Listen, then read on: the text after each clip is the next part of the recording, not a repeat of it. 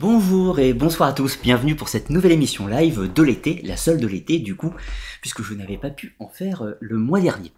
J'espère que vous vous portez bien, j'espère que vous avez pu prendre des vacances, et si ce n'est pas le cas, j'espère que vous pourrez en prendre très bientôt, afin de, se détendre un petit peu, de changer d'air. C'est vrai que c'est pas forcément évident avec la, la canicule, maintenant les inondations, les tempêtes, enfin tout, bref, vous m'aurez compris. J'espère en tout cas que vous prenez soin de vous. Euh, moi-même, ne suis pas spécialement parti euh, en vacances cet été, je pars la semaine prochaine, normalement, si tout va bien. Alors, ce soir, émission live qui va durer sensiblement 2h, 2h30, du moins c'est l'objectif. J'ai l'habitude de dépasser en général euh, l'horaire que, je m'impose, mais je travaille afin d'essayer de rester, de rester dans ma cible objectif, peut-on dire. Avant de, de, débuter, petit message pour voir si vous me voyez bien, vous m'entendez bien, il y a toujours des petits changements techniques en, ce moment qui ont lieu. Donc voilà, pour éviter euh, les erreurs et m'éviter de parler tout seul pendant deux heures, si euh, vous me voyez, pensez à marquer un petit message dans le chat, ce sera adorable. Alors, pour l'émission de ce soir, nous allons changer de continent, nous allons partir euh, exclusivement pour, en Asie, en Asie du Sud et en Asie de l'Est, afin de parler des religions ou des sagesses de l'Asie. Alors évidemment, quand on pense ça, immédiatement, vous allez penser bouddhisme, hindouisme, jainisme, sikhisme, shintoïsme, euh, le bon tibétain, euh, le tengrisme par exemple en Mongolie, on est à la frontière un petit peu du territoire que, je m'impose. Merci, euh, merci pour le message dans, le chat Yosu8888. Merci beaucoup, et aux autres, aux autres aussi. Donc nous allons parler des religions ou des sagesses asiatiques et tenter de, de s'immerger un petit peu dans cet environnement. Et tout d'abord, en premier lieu, je vais tenter de vous expliquer pourquoi je fais cette émission, quel est son objectif, euh, et cerner un petit peu la thématique que l'on va aborder. Alors sur la chaîne euh, Arcana TV, vous êtes habitué à ce que l'on traite des sujets, euh, des sujets religieux, des sujets de spiritualité, d'ésotérisme, d'histoire, d'archéologie, de mythologie, etc. Les sujets sont assez vastes, mais sont imbriqués les uns avec les autres, si l'on peut dire. Donc de ce fait, donc de ce fait, on, ne s'écarte jamais vraiment de la ligne de la chaîne, si l'on peut dire, si ce n'est qu'on prend des diagonales parfois pour parler de sujets variés. Or, si l'on se concentre un petit peu sur l'aspect des religions, des spiritualités et de l'ésotérisme lié à ces mêmes religions, j'ai déjà abordé, on va dire, de nombreux sujets. J'ai longuement parlé déjà du christianisme, du judaïsme, euh, j'ai parlé aussi du zoroastrisme, j'ai parlé du vaudou haïtien, j'ai parlé de la santeria cubaine, j'ai parlé des cultes à mystère ou des religions initiatiques de l'Antiquité, comme par exemple l'orphisme, de certains courants du gnosticisme, gnosticisme antique, mais également du gnosticisme plus moderne, par exemple le martinisme du XVIIIe siècle. Je parle également de sociétés à caractère initiatique, par exemple la Rose-Croix, la franc-maçonnerie. Je parle également de, sociétés encore plus modernes, comme le prieuré de Sion et tout un tas d'autres choses. Voilà, donc les sujets, vous voyez, sont assez vastes, mais au milieu de tout ceci, il est vrai que je n'avais encore quasiment jamais abordé l'Asie. Et ce pour plusieurs raisons. Tout simplement parce que, comme vous le savez, j'ai pour habitude quand je m'exprime sur un sujet, d'avoir acquis une connaissance suffisante, enfin du moins que j'estime suffisante, pour pouvoir en parler avec une certaine aisance, et évidemment pour pas vous dire trop de bêtises, au possible bien sûr, c'est évident, mais voilà, j'estime que je dois atteindre un seuil de connaissance, de compétence, on va dire suffisant, pour pouvoir aborder le sujet dans de bonnes conditions. Et donc de ce fait, cela fait longtemps que j'ai prévu de parler des sagesses asiatiques, il y en a certaines que je connais assez bien et depuis longtemps, notamment pour les spiritualités japonaises, mais d'autres que je maîtrise un petit peu moins. Et or, depuis près de deux ans de cela, je me forme, je lis, j'apprends, j'échange avec quelques spécialistes de la question, et aujourd'hui on arrive à un stade où je m'estime en capacité de vous proposer une émission sur le sujet des sagesses asiatiques. Pour être exact, je vais proposer plusieurs émissions. Je vais proposer une émission qui traitera spécifiquement de l'hindouisme, c'est-à-dire de l'hindouisme, les différents courants de l'hindouisme, la pensée de l'hindouisme, le concept de l'accès au salut, les divinités tout un tas d'autres choses, les textes sacrés, tout ce que vous voulez. J'en proposerai une autre qui traitera de la même façon du bouddhisme, des différentes voies du bouddhisme, le Theravada, le Hinayana, le Mahayana, le Vajrayana, et etc. Il y en a beaucoup d'autres. Donc voilà, des émissions thématiques sur des sujets cibles, comme j'ai fait avec le vaudou, la santeria ou le martinisme par exemple. Mais le but de ce soir n'est pas de parler spécifiquement d'une des religions asiatiques ou d'une des spiritualités asiatiques, le but est de faire un panel d'ensemble. Pourquoi? Eh bien parce que même si aujourd'hui tout le monde connaît de nom l'hindouisme, le bouddhisme, le shintoïsme, le tengrisme, tout ce que vous voulez, en réalité les connaissances sur ce sujet sont en général relativement modestes. Peut-être que certains d'entre vous sont compétents, ont lu des textes sur ces, religions, ces sagesses, bien entendu, mais ce n'est probablement, moi j'imagine, pas le cas de tout le monde. De ce fait, ça pose plusieurs difficultés. La première difficulté est que si on fait une vidéo technique sur, par exemple, le bouddhisme, il y a tout un tas d'éléments qui sont tellement éloignés de nos standards culturels qu'on a une difficulté à appréhender le bouddhisme, par exemple. Pareil pour le shintoïsme, etc.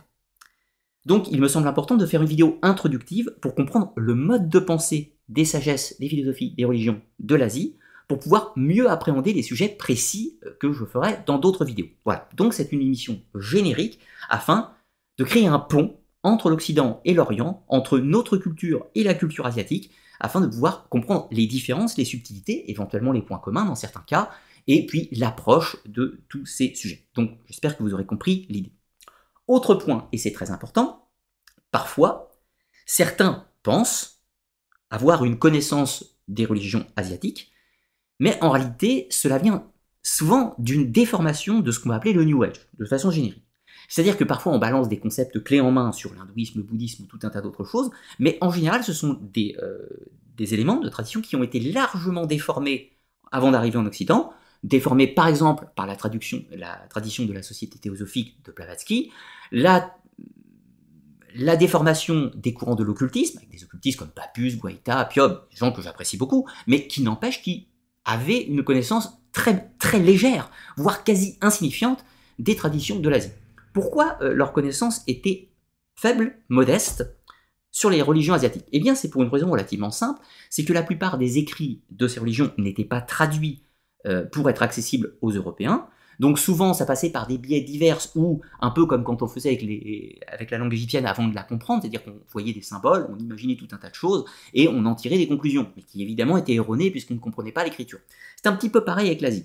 Pour vous faire une idée, dans le cas du bouddhisme, la connaissance du bouddhisme en Occident est, on va dire, au point sensiblement depuis 30-40 ans, pas plus. Donc vous imaginez, fin 19e, début 20e, le point de vue que les gens avaient sur le bouddhisme était extrêmement éloigné. Par exemple, le fait que les bouddhistes n'aient aucun dieu créateur, ou aucune divinité, tout court d'ailleurs, euh, était quasi impossible à concevoir pour euh, euh, les, gens de la société théosophique, ou même, par exemple, Papus gérant en cause dans, l'occultisme. Donc vous voyez, il y a des différences assez notables qui fait que souvent les occultistes et les théosophes du 19e, 20e ont posé des bases largement erronées et que ces bases seront reprises dans les mouvances du New Age et sont toujours véhiculées de nos jours sur Internet. Malheureusement, cela ne correspond pas aux philosophies de l'Asie. Alors, je me propose euh, de vous faire une introduction aux sagesses de l'Asie, basée sur les recherches actuelles, c'est-à-dire les connaissances actuelles que nous avons sur les philosophies de l'Asie, bien évidemment, et euh, au gré, évidemment, de mes recherches que j'ai fait sur ce même sujet, que je vais tenter de vous retransmettre. Alors, n'attendons pas plus, je vais vous partager le document. Bien sûr, je précise, hein, je répondrai à certaines de vos questions au cours de cette émission. Ne les posez pas forcément maintenant, on fera à peu près deux pauses questions, une au milieu de l'émission, une à la fin. Donc je vous dirai un petit peu avant que vous pouvez poser vos questions dans le chat. Euh, afin que je puisse y répondre. Bien évidemment, je répondrai aux questions qui sont dans le sujet, dans la thématique de l'émission. Si elles ne sont hors thématique, évidemment, je n'y répondrai pas. Euh, c'est tout à fait logique, ça nous écarterait trop du sujet, et je n'aime pas m'écarter des sujets. Voilà. Autre petit point avant de démarrer, je vous rappelle, pour ceux qui le souhaitent, il n'y a évidemment rien d'obligatoire, vous pouvez, euh, si vous le souhaitez, si vous le souhaitez, vous pouvez soutenir la Web TV sur Tipeee, un site de financement participatif, ce qui me permet de continuer mon travail dans de bonnes conditions, de travailler librement, de ne pas avoir de sponsors ou d'influenceurs qui m'obligent à traiter des sujets divers ou variés. Donc pour ceux qui le font, je vous en remercie et je vous rappelle que ça vous donne en contrepartie accès aux académias, des missions privées plus techniques, plus longues, où on rentre un peu dans le vif du sujet. Et notamment on le fera sur les sages de l'Asie très prochainement. Je partage le document. On y arrive. Voilà, la bannière d'émission et le plan.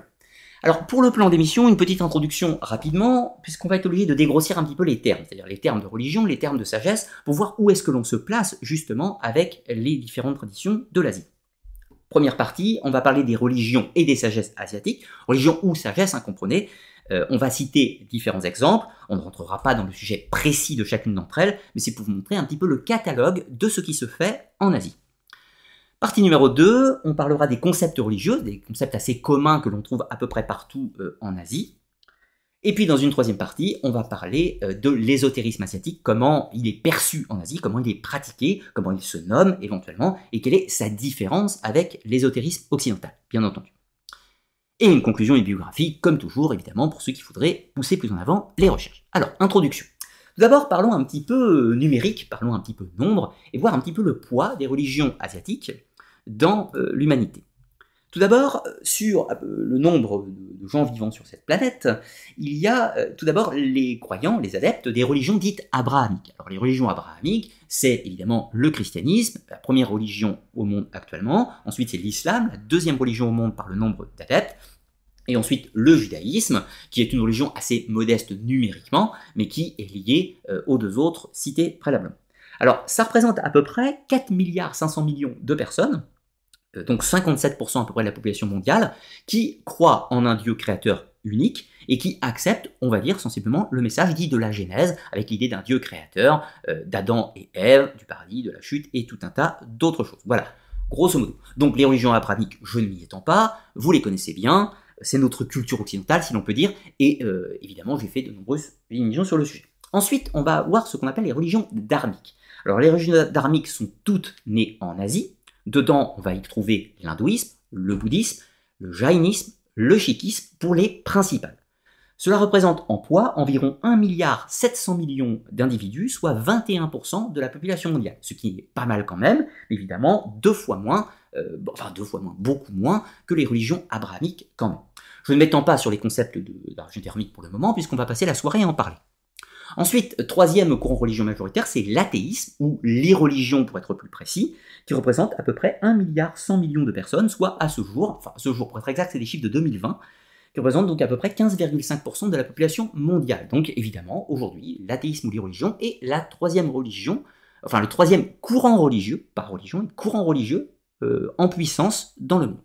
Et pour finir le tableau, c'est l'animisme ou les religions dites traditionnelles. on va trouver dedans bah, la santeria, le vaudou, le shintoïsme, le taoïsme et tout un tas euh, d'autres choses qui représentent donc euh, les, religions, on va dire, euh, animistes ou polythéistes, encore en activité, par exemple certaines résurgences néo-païennes, etc., ce qui représente à peu près 430 millions de personnes, soit 6,5% des habitants de cette planète. Alors, voyons un petit peu la cible, notre secteur d'intérêt pour ce soir. Donc évidemment, l'Asie est un grand continent qui se répartit en plusieurs secteurs, ceux qui vont nous intéresser aujourd'hui, c'est donc l'Asie du Sud, l'Asie de l'Est et l'Asie du Sud-Est. Donc l'Asie du Sud, hein, évidemment principalement l'Inde, une partie, Pakistan, euh, Népal, etc., Bhoutan, tout ce que vous voulez. L'Asie de l'Est, principalement donc Tibet, Chine, Corée, Japon, etc., Mongolie aussi. Et l'Asie du Sud-Est, évidemment, Thaïlande, euh, Thaïlande, Birmanie, Cambodge, etc., etc. Vous aurez compris.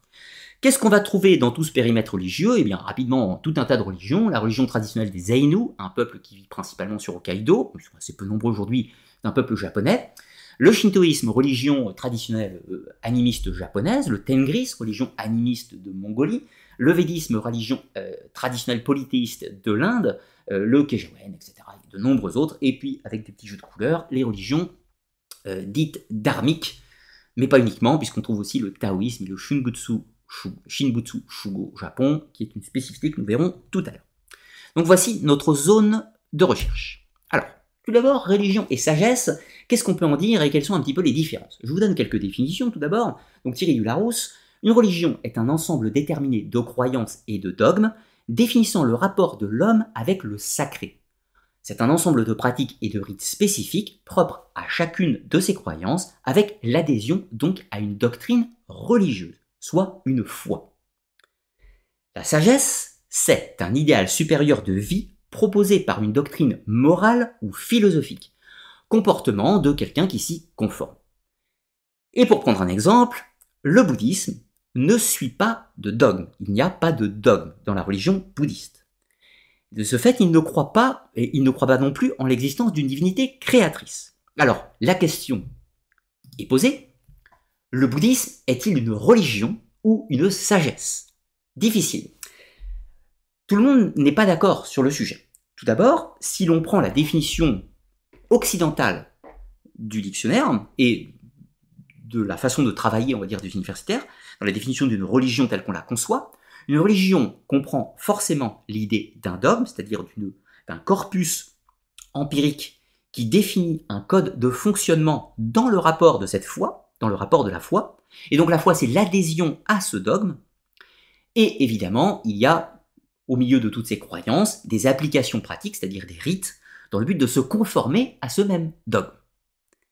Donc, une religion est une définition acceptable pour définir le christianisme, le christianisme, le catholicisme, le protestantisme, l'orthodoxie, l'église syriaque, copte, tout ce que vous voulez, mais également l'islam chiite, l'islam sunnite ou le judaïsme par exemple, puisqu'il y a bel et bien un dogme, une adhésion par la foi à ce dogme et des pratiques en, rapport avec ce dogme. Maintenant, si on prend le bouddhisme, il n'y a pas un dogme, c'est-à-dire qu'il n'y a pas un dogme référent absolu. Il y a des concepts philosophiques et moraux auxquels on adhère et dans lesquels on tente de se conformer. Mais ce n'est pas un dogme puisque tous les courants ne sont pas d'accord entre eux, évidemment, vous vous doutez bien. Mais ça, après tout, on pourrait dire la même chose des religions euh, monde occidental ou dans le monde musulman. Tous les courants religieux ne sont pas d'accord entre eux. Mais dans le bouddhisme, c'est un peu plus complexe au sens qu'il n'y a réellement pas un code de conduite de base. Ça n'existe pas. Néanmoins, il y a une adhésion, une foi, à une règle empirique qui est la loi du dharma. La sorte de roue cosmique de fonctionnement qu'on va voir tout à l'heure. D'où on parle des religions dharmiques, de façon plus générale. Ça ne comprend pas seulement le bouddhisme. Donc du coup, on pourrait dire que c'est une religion puisqu'il y a l'adhésion à un dogme qui est la loi du dharma. Le problème étant cette loi du dharma n'est pas tout à fait conceptualisée de la même façon pour tous. Il y a des nuances. Néanmoins, essayons de ne pas tatillonner trop, l'adhésion par la foi à un dogme qui est la loi du dharma, quelle que soit sa définition dans le point de détail, fait qu'on peut considérer que le bouddhisme est une religion mais pas de façon aussi puissante, si l'on peut dire, que le christianisme, l'islam ou le judaïsme. On pourrait sortir à peu près les mêmes euh, explications pour l'hindouisme. L'hindouisme croit à une sorte de loi du dharma, les lois du karma aussi, cause à effet, etc., qu'on va détailler, croit en l'existence d'un corpus de divinité avec des règles et des fonctionnements, mais il n'y a pas de dogme stricto sensu dans l'hindouisme. De ce fait, ce n'est pas une religion tout à fait dans les mêmes définitions, encore une fois, que l'Occident. Évidemment, si on prend le cas par exemple du shintoïsme, la religion traditionnelle des Japonais, évidemment ce n'est absolument pas une religion au sens occidental du terme. C'est une tradition avec tout un ensemble de pratiques diverses et variées. On peut considérer que c'est une religion sur le plan qu'il y a des pratiques et qu'il y a des règles de fonctionnement qui sont mises en place de façon traditionnelle, mais encore une fois, ce n'est pas une religion au sens strict comme en Occident, si vous préférez. Donc, il y a une variable. On peut employer le terme religion, mais on préférera employer le terme de sagesse, qui est plus souple et qui ne définit que l'adhésion à une sorte de code philosophique de fonctionnement et de morale, et éventuellement d'éthique, avec une voie de recherche. Et ça, c'est tout à fait euh, caractéristique des religions dharmiques. C'est que toutes les religions dharmiques et la plupart des religions traditionnelles animistes et politistes ont une voie de recherche, possiblement. Ce qui n'est pas forcément le cas dans les religions abrahamiques. Je ne dis pas qu'il n'y a pas de voie de recherche dans les religions abrahamiques, bien au contraire, les théologiens s'emploient d'ailleurs à le faire depuis qu'elles existent. Néanmoins, il y a un dogme avec une réponse clé en main. On peut simplement se conformer au dogme sans aller plus loin, ce qui n'existe pas dans les religions dharmiques. Voici pour quelques petites nuances. Donc vous voyez qu'on est incapable, moi le premier, je suis incapable de répondre empiriquement à la différence entre religion et sagesse. Cela va dépendre comment on se positionne, et même aux yeux des croyants, cela est délicat. Sachant encore une fois que le mot religion n'existe pas à la base dans leur système de pensée. C'est nous qui imposons ce modèle de définition euh, à leur environnement.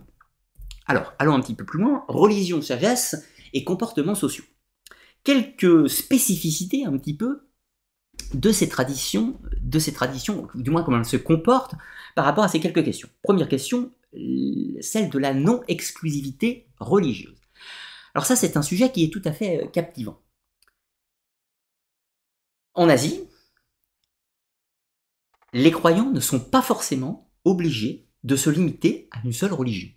Ce qui peut sembler étrange, par exemple, dans notre monde occidental, si on adhère au christianisme, au catholicisme par exemple, ben on est catholique et on n'est pas juif. Enfin, on n'est pas adepte du judaïsme, etc. Un juif peut se convertir au catholicisme. Mais néanmoins, on ne peut pas pratiquer les deux religions. Enfin, on peut le faire, mais ça n'a aucun sens. Pareil, de la même façon, si quelqu'un est musulman, croit à l'islam, il ne peut pas adhérer en même temps aux croyances ancestrales des cultes berbères des Amazirs. Ce n'est pas compatible. Eh bien en Asie, c'est compatible. Prenons un exemple, au Japon, on va trouver des personnes qui vont le matin se recueillir dans un sanctuaire Shinto et honorer les divinités, et l'après-midi, ils vont aller à un enterrement euh, de leur grand-père, à un rite bouddhiste. Et dans les deux cas, ils adhèrent à la croyance. Donc, il n'y a pas d'exclusivité religieuse dans euh, la société japonaise. Mais pour aller plus loin, si on prend l'exemple de la Chine, en Chine, euh, un individu peut être taoïste, il a une pratique des rites du taoïsme, mais paradoxalement, il peut aussi avoir des rites bouddhistes. Et puis il peut également, pourquoi pas, s'intéresser encore une fois à des rites traditionnels euh, plus anciens, animistes, de la Chine. Cela ne pose aucun problème. Aucun, à aucun moment dans son monastère bouddhiste, on va dire Ouais, mais bon, tu fréquentes le temple taoïste, tu crois à des choses fausses, je ne veux pas que tu viennes chez moi. Ou inversement, je veux que tu viennes chez moi, mais je veux plus que tu ailles chez eux. Ça, ça n'existe pas, par exemple. Après, attention, ceci est valable, je vous le disais, dans une certaine mesure pour le Japon et la Chine, la Corée, mais, par exemple, si euh, on adhère au sikhisme, le sikhisme, eh bien, du coup, parfois on s'entend pas très bien avec les jaïnistes ou les hindous. Donc on ne peut pas être chic et en même temps hindou. C'est compliqué.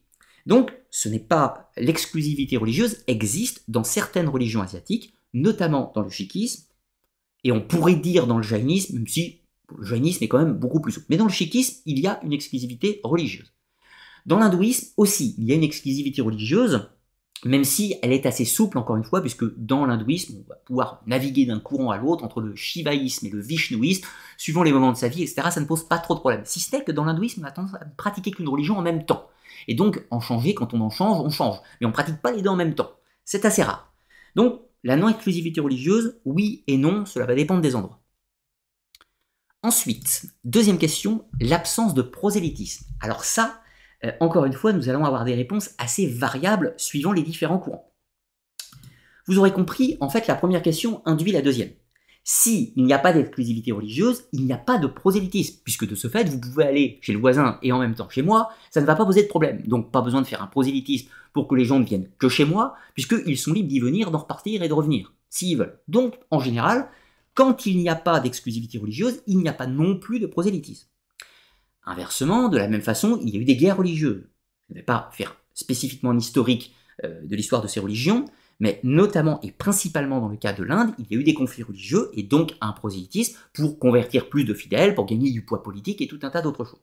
Donc encore une fois, on va avoir une différence assez marquée entre l'Asie de l'Est, c'est-à-dire toute la périphérie Tibet, Chine, Japon, Corée et Mongolie, et de l'autre côté, plutôt l'Asie du Sud, comme principalement l'Inde, Sri Lanka, etc., Malaisie et autres, où là, euh, le prosélytisme a pu exister, mais dû principalement aux guerres et aux conflits religieux. Voilà. C'est une différence. Par exemple, on a un moment, quand l'islam arrive et conquiert des territoires sur le, seuil de l'Inde, ils arrivent, ils font du prosélytisme pour convertir les bouddhistes et les hindous. Et de ce fait, les hindous vont répondre à, l'invasion, et donc eux aussi vont se mettre à faire du prosélytisme, dans le sens inverse, qui d'ailleurs, accessoirement, va arriver à la naissance du sikhisme longtemps plus tard. Mais donc le prosélytisme peut exister dans l'Asie du Sud, principalement Inde, frontière Pakistan, Sri Lanka, etc. Question suivante. Religions, euh, ces religions d'Asie sont-elles pessimistes ou optimistes? Alors là, on va tenter d'expliquer parce que c'est quelque chose qui est souvent parmi les choses les plus délicates pour s'immerger dans la pensée asiatique. On a pour habitude de présenter un petit peu les religions, par exemple de l'Occident, mais également du monde arabo-musulman, donc l'islam, le judaïsme et le christianisme, comme des religions qui sont plutôt optimistes, au sens qu'il y a une voie du salut, une divinité dite euh, d'amour et donc qui aime ses créatures et donc qui leur offre une possibilité d'accès au paradis. Donc ce sont des religions optimistes sur le plan qu'elles offrent une voie du salut et une possible euh, existence heureuse dans un paradis, un monde céleste ou tout ce que vous voulez. Donc ce sont on les considère comme des religions dites optimistes. Ce n'est pas un point de vue que je partage à titre personnel, ceci n'étant que mon point de vue, je considère que ce ne sont pas des, euh, euh, religions d'ordre optimiste, puisqu'elles ont un côté mortifère, à mon sens, le plan avec des codes de loi stricts qui peuvent réduire, on va dire, la, le bonheur instantanéité de la vie présente, ce qui fait que pour moi, elles ont un aspect pessimiste par rapport à ceci, mais néanmoins, j'adhère, j'aime je suis d'accord et j'entends les arguments comme quoi ce sont des religions optimistes dans leur perspective spirituelle. En Asie, la plupart des religions sont pessimistes. C'est-à-dire que si l'on prend euh, certains courants qu'on va détailler tout à l'heure, les religions cherchent une sorte de forme d'anéantissement. Il y a un rejet quasi total de l'existence matérielle. Par exemple, on va l'appeler la Maya, c'est-à-dire le monde de l'illusion dans l'hindouisme. On va prendre à peu près les mêmes concepts dans le jaïnisme, le bouddhisme. Donc ce qui fait que tout ce qui est matière, tout ce qui est en présent, tout ce qui est les plaisirs communs, sont éphémères, on va les perdre, ce monde n'est que souffrance, et donc de ce fait, ce sont des religions pessimistes au sens la vie en elle-même est souffrance. Voilà pourquoi on les définit comme religions pessimistes. Néanmoins, il y a l'idée d'une voie du salut spirituel, mais cette voie du salut spirituel peut passer par une sorte d'anéantissement ou de non-être, ce que l'on va détailler plus précisément tout à l'heure. Là, je reste très vague et très simple, mais donc cette voie un petit peu du non-être, donc de la non-existence propre en tant qu'individu dans un hypothétique au-delà, la non-existence de l'âme, dans certains courants comme le bouddhisme par exemple, fait que ce sont, on les définit comme des religions pessimistes. Mais encore une fois, cela est variable, puisque quand le bouddhisme, par exemple, va passer en Chine, eh bien, d'une religion pessimiste, cela va devenir une religion optimiste. Passer de deuxième forme de bouddhisme, Mahayana, le grand véhicule, qui là, du coup, il y a une sorte de vision du nous-être, mais qui s'est mélangé un petit peu avec des concepts taoïstes, et ce qu'on fait qu'on va transformer le bouddhisme en une religion optimiste. L'hindouisme est une religion qui n'est pas spécialement pessimiste, en l'occurrence, mais le bouddhisme primitif est une religion qu'on peut considérer comme pessimiste, tout comme le jaïnisme, bien entendu. Donc cela va dépendre des cas, vous aurez compris. Ensuite, allons plus loin. L'adhésion culturelle à la religion. Ça, c'est un élément qui est assez marquant, mais qui en est aussi va avoir des variables suivant les différents territoires. Alors, l'adhésion culturelle à la religion. Je prends un exemple avec euh, la France, par exemple, pour, pour situer. Et je vais prendre mon cas pour citer l'exemple, bien sûr. À titre personnel, dans mes croyances personnelles, je ne suis pas chrétien. Je ne suis pas chrétien, je ne crois pas en la divinité du christianisme, je ne crois pas euh, les dogmes chrétiens, on va dire tout simplement, je ne crois pas plus aux dogmes juifs et aux dogmes musulmans, mais néanmoins, étant né en France, ayant toujours vécu dans ce pays, je suis de culture chrétienne. Ce qui fait que je suis, euh, je visite des églises, je connais un peu l'iconographie chrétienne, je me considère comme chrétien culturellement, j'aime les symboles du christianisme, j'aime lire des choses sur le christianisme, j'aime l'histoire du christianisme et tout un tas d'autres choses, je m'y intéresse, mais pourtant je n'adhère pas au dogme. Donc je ne suis pas chrétien de croyance, mais je suis chrétien de culture. Or, il se trouve que malgré cela, le fait que je sois chrétien culturellement fait que je ne me rends pas pour autant à l'église, je n'assiste pas euh, à la messe, je n'assiste pas spécifiquement à certaines manifestations, je ne pratique pas certains pèlerinages, enfin bref, je ne fais pas le carême, je ne fais pas les pratiques de la religion chrétienne. Eh bien, la différence se trouve là. C'est-à-dire que si je vais par exemple au Japon, une personne peut se définir comme athée, ou euh, non croyante du bouddhisme ou du shintoïsme, mais néanmoins, elle va se rendre aux célébrations shinto, elle va se rendre aux rites bouddhistes, elle va participer aux manifestations et pratiquer des mariages shinto, bouddhistes, des enterrements, tout ce que vous voulez, en respectant tout à fait les codes de la religion sans pour autant y croire. Donc, c'est-à-dire qu'on a tout un tas de japonais qui sont culturellement shinto et bouddhistes, ou bouddhistes ou les deux, ou etc., et qui pourtant n'y croient pas, mais respectent tous les codes de cette même religion. Donc, vous voyez, c'est très compliqué. On a un petit peu la même chose en Chine, c'est différent encore parce que la Chine a une histoire tourmentée au XXe siècle, avec la révolution culturelle maoïste, etc. Des années 60-70, c'était un petit peu compliqué, mais disons qu'aujourd'hui, on a tout un tas de gens qui sont en Chine, qui sont parfaitement athées ou irreligieux, et qui néanmoins ont des pratiques culturelles régulières de leur religion. Donc ce système de l'adhésion à la religion seulement sur le plan culturel, mais avec une pratique donc culturelle, c'est assez fréquent en Asie. En Inde, c'est un petit peu différent puisque le taux de religiosité est encore assez important, ce qui fait que la religion est encore pratiquée euh, de façon massive, ce qui n'est pas le cas de la Chine et de, du Japon ou encore de la Corée, par exemple. Donc on va encore voir une différence entre euh, l'Asie du Sud, je dire, et l'Asie de l'Est, puisque en Asie du Sud, le taux de religiosité est encore très très important, et l'Asie de l'Est, il est assez faible, comme nous, hein, comme en Occident, euh, vulgairement, mais il y a néanmoins une pratique culturelle assez fréquente. Ensuite, le syncrétisme permanent. Alors ça, c'est une chose intéressante et qui, en fait, euh, on pourrait dire, euh, on pourrait dire, euh, on pourrait dire la même chose pour l'Occident, si ce n'est que ça remonte un petit peu plus loin et c'est moins permanent, on va dire qu'en Asie, mais sinon, on va pouvoir faire un comparatif sur ce point. Alors d'abord, je parle de l'Asie. Le syncrétisme permanent, c'est quoi? Eh bien, c'est qu'en fait, toutes ces religions s'influencent en permanence mutuellement, ou du moins se sont influencées en permanence mutuellement. Le bouddhisme partage des éléments communs avec l'hindouisme et le jaïnisme, et puis plus tard, ce bouddhisme va influencer à son tour l'hindouisme, qui va lui-même changer de forme. On a le shintoïsme au Japon, qui existe à son état, puis l'arrivée du bouddhisme, mais du coup le shintoïsme va s'adapter au bouddhisme qui arrive, puis après c'est le shinto qui va influencer de nouvelles formes de bouddhisme, etc. Ça change et ça évolue en permanence. Ce syncrétisme permanent, il est possible du fait de la non-exclusivité religieuse pratiquée en Asie de l'Est, et il est possible dû au non-prosélytisme d'une religion qui ne cherche pas à détruire l'autre, et donc de ce fait l'échange est possible. Néanmoins, en Occident, cela a existé, puisque je vous rappelle que les religions abrahamiques sont nées mutuellement les unes des autres, et certains concepts ont influencé les voisins. C'est tout à fait normal.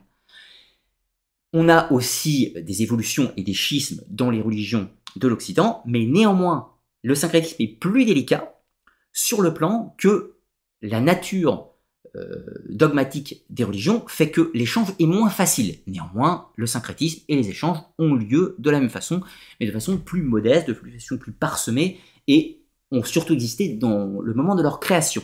Alors qu'inversement, dans les régions de l'Asie, on a des moments de syncrétisme assez forts qui se sont déroulés, et euh, même certains assez récents, 17-18e euh, siècle, pour l'exemple. Hein. On a tout un tas de formes de néo-taoïsme, de néo-confucianisme qui ont existé à des époques variables, etc et qui montre des, périodes de syncrétisme, de fusion, souvent d'ailleurs plus ou moins euh, avec une volonté d'État. Je prends l'exemple dans la période des Tang. Euh, la période des Tang, on est sensiblement 5e, euh, 9e siècle en Chine, la dynastie des Tang. là, on a un moment où le gouvernement dit stop, on a le confucianisme, le bouddhisme, le taoïsme, il faut que ça cesse, il faut que les gens se parlent et se comprennent. Et là, on va arriver à des syncrétismes dans tous les sens, et des nouvelles formes de bouddhisme, des nouvelles formes de taoïsme, etc. etc. On trouve des éléments bouddhistes dans le taoïsme, des éléments taoïstes dans le bouddhisme, c'est à s'y. C'est très très complexe à, l'étude. Allons un petit peu plus loin. Avec cette fois-ci la partie 1. La partie 1. Alors je regarde un petit peu combien vous êtes en ligne. Euh, je ne vois pas, vous êtes, ah, vous êtes un peu plus de 200, ça fait plaisir. Mais pensez, pensez néanmoins, si, euh, si cela ne vous ennuie pas et si vous appréciez mon travail, pensez à partager les vidéos et éventuellement la liker, mettre un petit pouce bleu. Cela permet d'encourager la chaîne, car voyez-vous, les chaînes culturelles, ou qui ont, l'ambition du moins d'être des chaînes culturelles sur YouTube, ne sont pas très mises en avant par YouTube, qui préfère largement le divertissement et les choses un peu plus, un peu plus, un peu plus simples, un petit peu plus, petit peu moins technique peut-être. Donc YouTube n'aime pas trop les créateurs de contenu culturel. Donc je compte sur votre bienveillance et votre générosité pour penser à partager évidemment mon travail si il vous plaît, bien évidemment. Si vous ne l'aimez pas, je vous invite à pas le regarder et pas le partager. Évidemment, cela va de soi. Allons un petit peu plus loin, donc partie 1. On va présenter un petit peu les différentes formes religieuses qui existent euh, en Asie, dans cette, dans cette zone, on va dire. On va parler euh, assez rapidement de l'animisme et du politisme, qui dans une certaine mesure existent encore mais surtout pour vous montrer que de la même façon que dans l'histoire euh, de l'Occident et du Proche-Orient, eh, eh bien euh, l'Asie aussi a été polythéisme quasi intégralement à l'origine. Et ces religions, euh, ces religions sont venues par la suite, progressivement, elles ont évolué, mais elles ne sont pas arrivées du jour au lendemain, puisque la plupart des religions ne sont pas des poly... enfin la, plupart des religions type celles citées, hein, hindouisme, jainisme, sikhisme, bouddhisme, taoïsme, etc., ne sont pas spécifiquement des polythéismes, c'est un peu plus complexe, euh, mais à l'origine, tous les peuples ont été animistes et polythéistes au préalable. Et puis ensuite, on parlera donc de l'hindouisme, du jainisme, du sikhisme, du bouddhisme, du taoïsme et de la spécificité du Shinbutsu Shugo au Japon. Alors tout d'abord, animisme et polythéisme, les origines. Il y a plusieurs éléments, plusieurs éléments qui forment, euh, qui forment la base de tout système animiste. C'est euh, ces quelques points. Tout d'abord, c'est les esprits ou les forces de la nature. Alors je m'explique. Qu'est-ce que c'est? Eh bien, les esprits ou les forces de la nature, c'est le fait qu'à un moment donné, les peuples, préhistoire, protohistoire, etc., ont eu cette idée base, ce concept, qui ont dit, nous avons une nature matérielle, un corps, et une nature qui n'est pas matérielle, qui est spirituelle, va-t-on dire, on va dire l'âme, l'esprit, peu importe. C'est-à-dire une dualité de l'existence, une visible et l'autre non visible. Ils ont également hypothisé que toutes ces forces, toutes les forces de la nature manifestées, comme le soleil, la lune, les animaux, le vent, le tonnerre, étaient les corps visibles, les formes visibles des forces, elles, invisibles. Et on va les appeler les grands esprits. Alors ces grands esprits, ils peuvent avoir des noms variables. On va les appeler les kami au Japon, on va les appeler les shen euh, en Chine, par exemple, ou tout un tas d'autres noms encore suivant les territoires. Donc ce sont les grands esprits, et sur ce point, il n'y a aucune différence entre les philosophies asiatiques et les philosophies européenne, américaine, africaine, etc., il n'y a pas de point de différence. Il y a toujours cette dualité matière, esprit, avec des forces invisibles qui régissent la nature, qui lui donnent ses manifestations, etc., etc. Le deuxième point, c'est le culte des morts ou le culte des mânes. Alors qu'est-ce que c'est? Eh bien, dans euh, les euh, traditions dites de l'animisme, si on considère qu'il y a une nature spirituelle pour les individus, eh bien on considère que cette nature spirituelle, une fois que le corps est mort, elle continue d'exister. Elle continue d'exister dans un au-delà.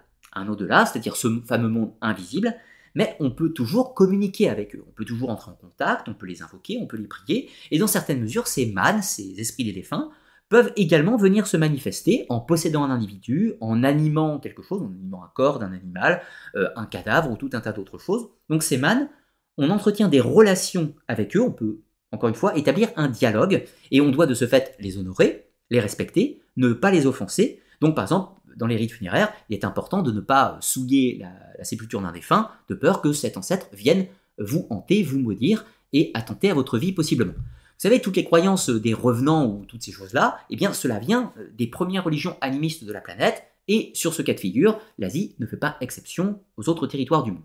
On va trouver tout un tas de légendes de fantômes, de revenants, de vampires, etc., sous des noms différents, bien évidemment, en Asie, mais des archétypes qui sont communs qui sont communs à l'Occident. Par exemple, le Jiranchi une sorte de fantôme spectre vampirique qui est un défunt en colère, euh, qui n'a pas trouvé le repos et qui vient se nourrir de l'énergie vitale des vivants.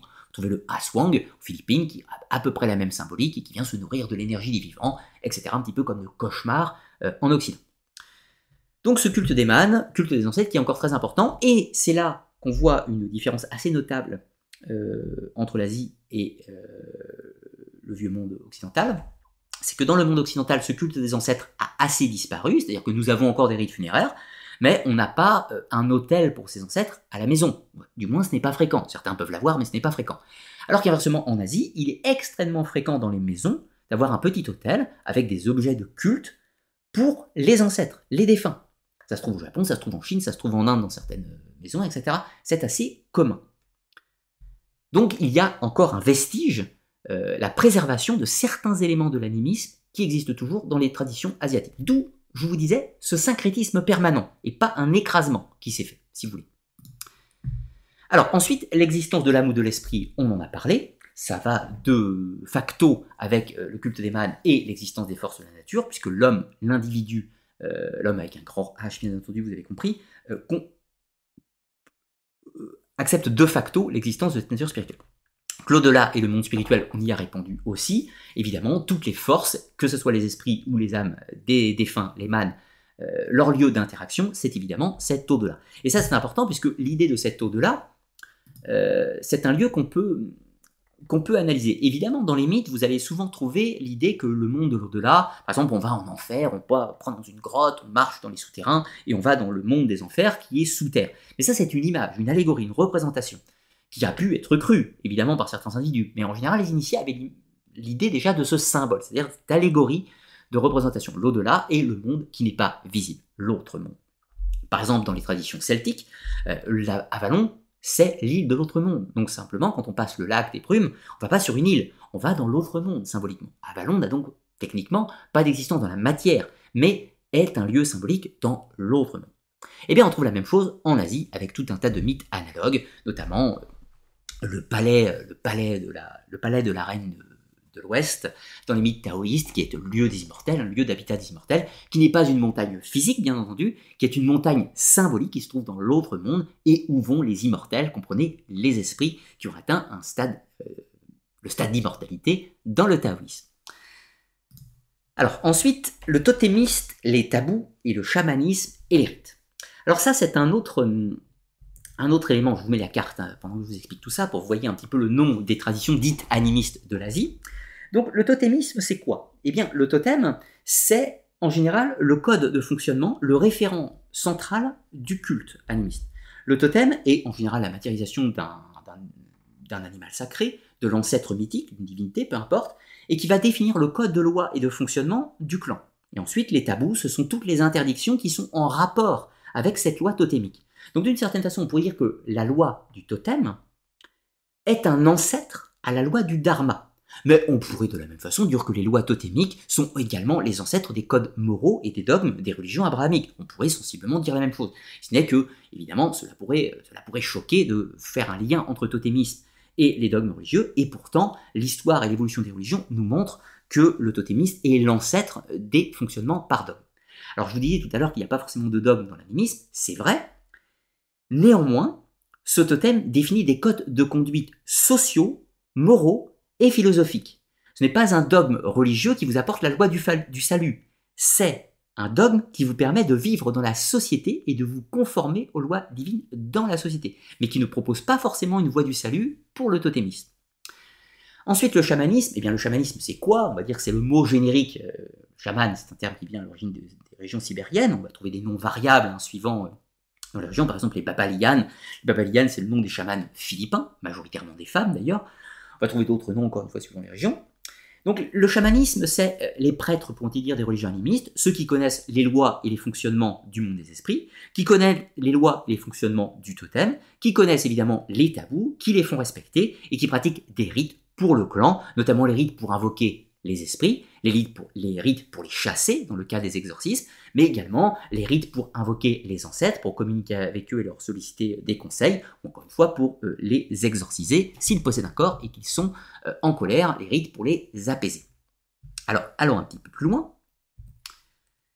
Avec la première euh, religion donc de l'Asie, c'est-à-dire l'hindouisme. Alors l'hindouisme, sa date d'apparition déjà en tant que telle est complexe, puisqu'en fait l'hindouisme est une religion qui est en évolution permanente, c'est-à-dire qu'on peut lui donner deux dates d'apparition. La première, celle qu'on va euh, donner sur le plan le plus historique possible, c'est que l'hindouisme, dans la forme qu'on l'entend, apparaît au 3 ou 4e siècle de notre ère. Et là, vous allez me dire, bah oui, mais non, l'hindouisme, c'est beaucoup plus vieux, c'est la plus vieille religion du monde, etc., etc. Oui et non. C'est-à-dire que l'hindouisme, dans sa forme la plus archaïque, la plus antique, la plus première, elle a un autre nom, c'est ce qu'on appelle le védisme. Le védisme, c'est une religion polythéiste, avec un panthéon de divinités extrêmement nombreux, de la même façon que les panthéons grecs, celtiques, nordiques et tout ce que vous voulez.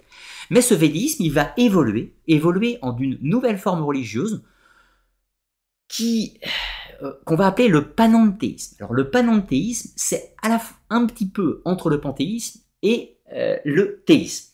Ce que je vais tenter de vous expliquer. On y vient juste après. Donc, ce védisme, cette religion politique, elle va évoluer.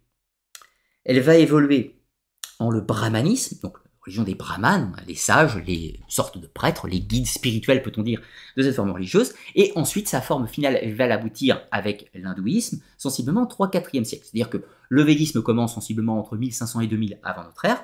Le brahmanisme et l'évolution qui commence entre moins 1000 et moins 500 avant notre ère et l'hindouisme et sa dernière évolution qui apparaît sensiblement au 3-4e siècle de notre ère, et évolue même dans un, hindouisme contemporain qui commence à partir du 15-16e siècle. Au niveau des nombres de croyants, il y a 1 milliard 160 millions euh, d'hindous, enfin d'adeptes de la religion de l'hindouisme, en 2020, ce qui en fait la troisième religion au monde après le christianisme et l'islam. Alors voyons un petit peu ce concept euh, assez rapidement du panenthéisme. Alors le panenthéisme, ça veut dire quoi? Dans l'hindouisme, il y a une sorte de dieu premier, qu'on va appeler le Brahman, seulement séparé du reste de l'univers. C'est-à-dire que dans, par exemple, le christianisme, ou l'islam, ou le judaïsme, il y a un dieu créateur. Ce dieu créateur est à l'origine de toute chose. Mais néanmoins, il est dissocié de sa création. Il crée hors de lui-même, comme une projection de lui-même, et il administre cette création. Dans l'hindouisme, c'est un petit peu différent, puisque Dieu étant toute chose. Dieu, Brahman, Brahma, étant, enfin, Brahman, l'énergie pour être exact, étant toute chose. Et là, on pourrait dire que c'est un panthéisme. Parce que la philosophie du panthéisme est de considérer que la divinité en toute chose. En mon micro, en moi, en vous, en mon chat, euh, ma bibliothèque, euh, les plantes, tout ce que vous voulez. Sauf que pas tout à fait, puisque dans l'hindouisme, la divinité, peut-on dire, a créé toute chose et elle se trouve en toute chose, mais elle a aussi une existence hors de cette chose. Ce qui fait que ce n'est pas tout à fait un panthéisme, puisqu'elle a une existence quand même au-delà de sa création. Donc, vous voyez, c'est assez complexe, d'où le panenthéisme, pour tenter de qualifier ça. Donc, c'est très différent de chez nous. Après, évidemment, il y a tout un tas de divinités, vous allez me dire, dans l'hindouisme. Shiva, Vishnu, Krishna, enfin, Krishna c'est un avatar de Vishnu, etc. Il y a tout un tas de divinités. Sauf que ces divinités sont des manifestations de la divinité première. Ce sont des représentations de cette énergie divine globale, si l'on peut dire. Donc ce sont des prismes du cristal. Le cristal représente l'entièreté du tout, et les divinités sont différents prismes d'observation. Ce qui fait que dans l'hindouisme, on va avoir des personnes qui vont plutôt s'orienter sur une divinité, c'est-à-dire un aspect de la divinité, Shiva, Vishnu, Shakti, etc., et tout un tas d'autres choses. Mais comprenez que dans l'absolu, ce n'est pas tout à fait un polythéisme. C'est vraiment, encore une fois, l'idée d'une globalité, mais avec des aspects d'observation différents. On pourrait aussi employer le terme dénotéisme, c'est-à-dire un peu comme en Égypte antique, où il y a un dieu créateur et toutes les autres divinités sont des manifestations de lui-même. Voilà.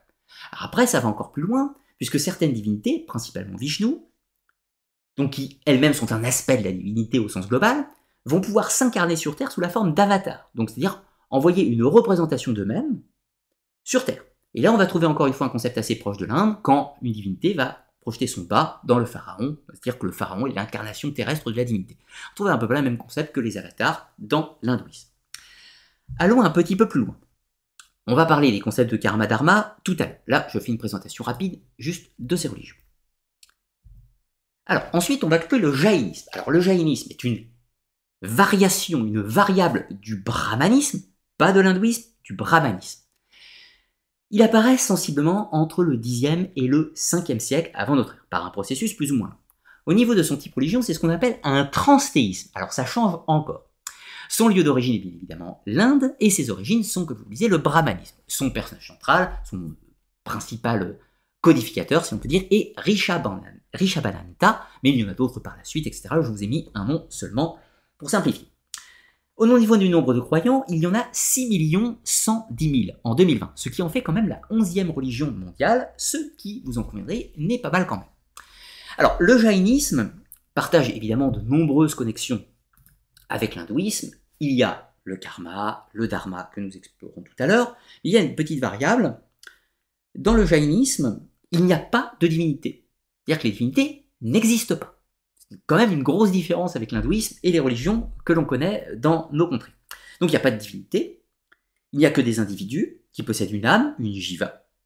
Et cette jiva a pour but de stopper le cycle de la réincarnation, comme dans l'hindouisme, c'est-à-dire d'atteindre la moksha, c'est-à-dire la libération du cycle des réincarnations, puisque le monde de la matière est une illusion, la maya, comme dans l'hindouisme, et leur objectif est d'atteindre un autre état d'existence, d'atteindre euh, ce qu'on appelle l'ajiva, de l'ajiva, l'existence matérielle, visible, à l'ajiva, l'existence non matérielle, non visible. Sorte de d'humain ayant un autre état d'existence, on pourrait parler d'humain divinisé, même si le terme de divinité n'est pas adapté.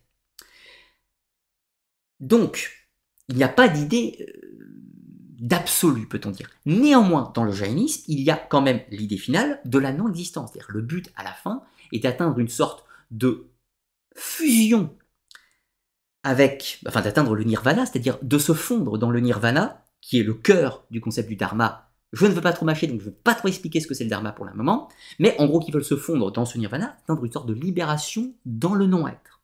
Donc une sorte de disparition. Donc c'est pour ça que parfois on dit que le jaïnisme est une religion athée. Ce qui peut évidemment prêter à sourire, athée, ça c'est certain puisqu'il n'y a pas de divinité au sens théiste, mais néanmoins on peut dire que c'est même quasiment une non-religion, puisque la recherche de, du non-être final veut dire en gros on cherche le néant. Ce qui peut sembler très étrange. Donc parfois on dit aussi que le jaïnisme est une religion nihiliste, donc d'anéantissement. Donc vous comprenez aussi la démarche d'une religion dite pessimiste.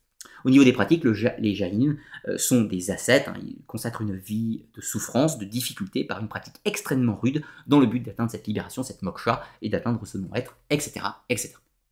Allons plus loin. Avec le sikhisme. Alors le sikhisme a une histoire euh, aussi excellemment complexe. Donc le sikhisme apparaît de façon beaucoup plus récente, au XVe siècle de notre ère, c'est un monothéisme, cette fois-ci un monothéisme comme chez nous, et son lieu d'origine, c'est le Pakistan. Ses origines sont basées sur l'hindouisme, l'islam et le jaïnisme. Apportons quelques précisions. Les influences d'origine du sikhisme sont l'hindouisme, mais plus précisément le vishnouisme, et l'islam soufi, c'est-à-dire l'islam ésotérique, et le jaïnisme dans sa nature. Son personnage central est le gourou Nanak, c'est-à-dire le personnage qui a posé les bases, et au niveau du nombre de croyants, eh bien, vous voyez, c'est pas mal quand même, puisqu'on a 27 700 000, 27 700 000 en 2020, ce qui en fait quand même la septième religion mondiale, ce qui est assez important. Alors, quelques points sur le sikhisme. Le sikhisme est un monothéisme, donc, c'est compliqué parce que c'est un monothéisme, mais également une religion dharmique. Donc, elle accepte l'idée d'une divinité première, créatrice de toutes choses, c'est-à-dire un Dieu unique. Cet Dieu unique a créé mais il est lui-même au-delà de sa création. Mais, tout comme les hindous, ils considèrent que cette divinité se trouve en toute chose. Donc, c'est-à-dire que le Dieu unique créateur, il y en a une partie qui est en vous, en moi, en mon chat, en tout ce que vous voulez. Donc, il y a un aspect panthéiste de la divinité, même si c'est un monothéiste au sens où il y a une divinité unique, ils insistent sur ce point. Ensuite, le deuxième point est que le sikhisme n'accepte pas de dogme.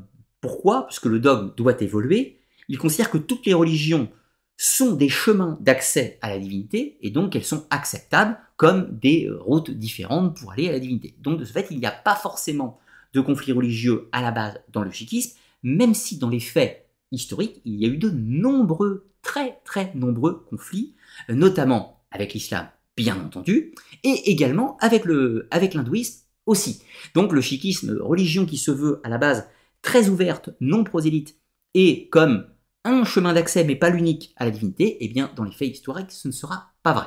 Mais à la base, sur le papier, comme Guru Narak l'avait prévu, c'était censé être une religion comme une des voies d'accès pour accéder à la divinité. À côté de ça, malgré le fait qu'il y ait une divinité unique, c'est une religion dharmique, donc qui croit à la réincarnation, au karma, aux lois du dharma, etc.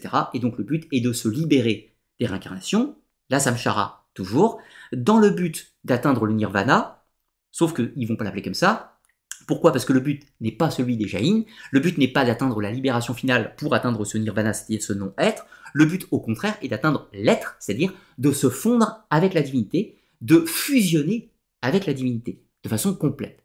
En gros, si vous voulez, c'est comme si vous avez une partie de la divinité qui est en vous, de sa nature panthéiste, mais votre but est de l'éveiller complètement, de vous libérer de tout ce qui est vous au sens matériel, pour ne faire plus qu'un avec la divinité, en gros, d'éveiller uniquement la partie divine qui est en vous, si vous préférez.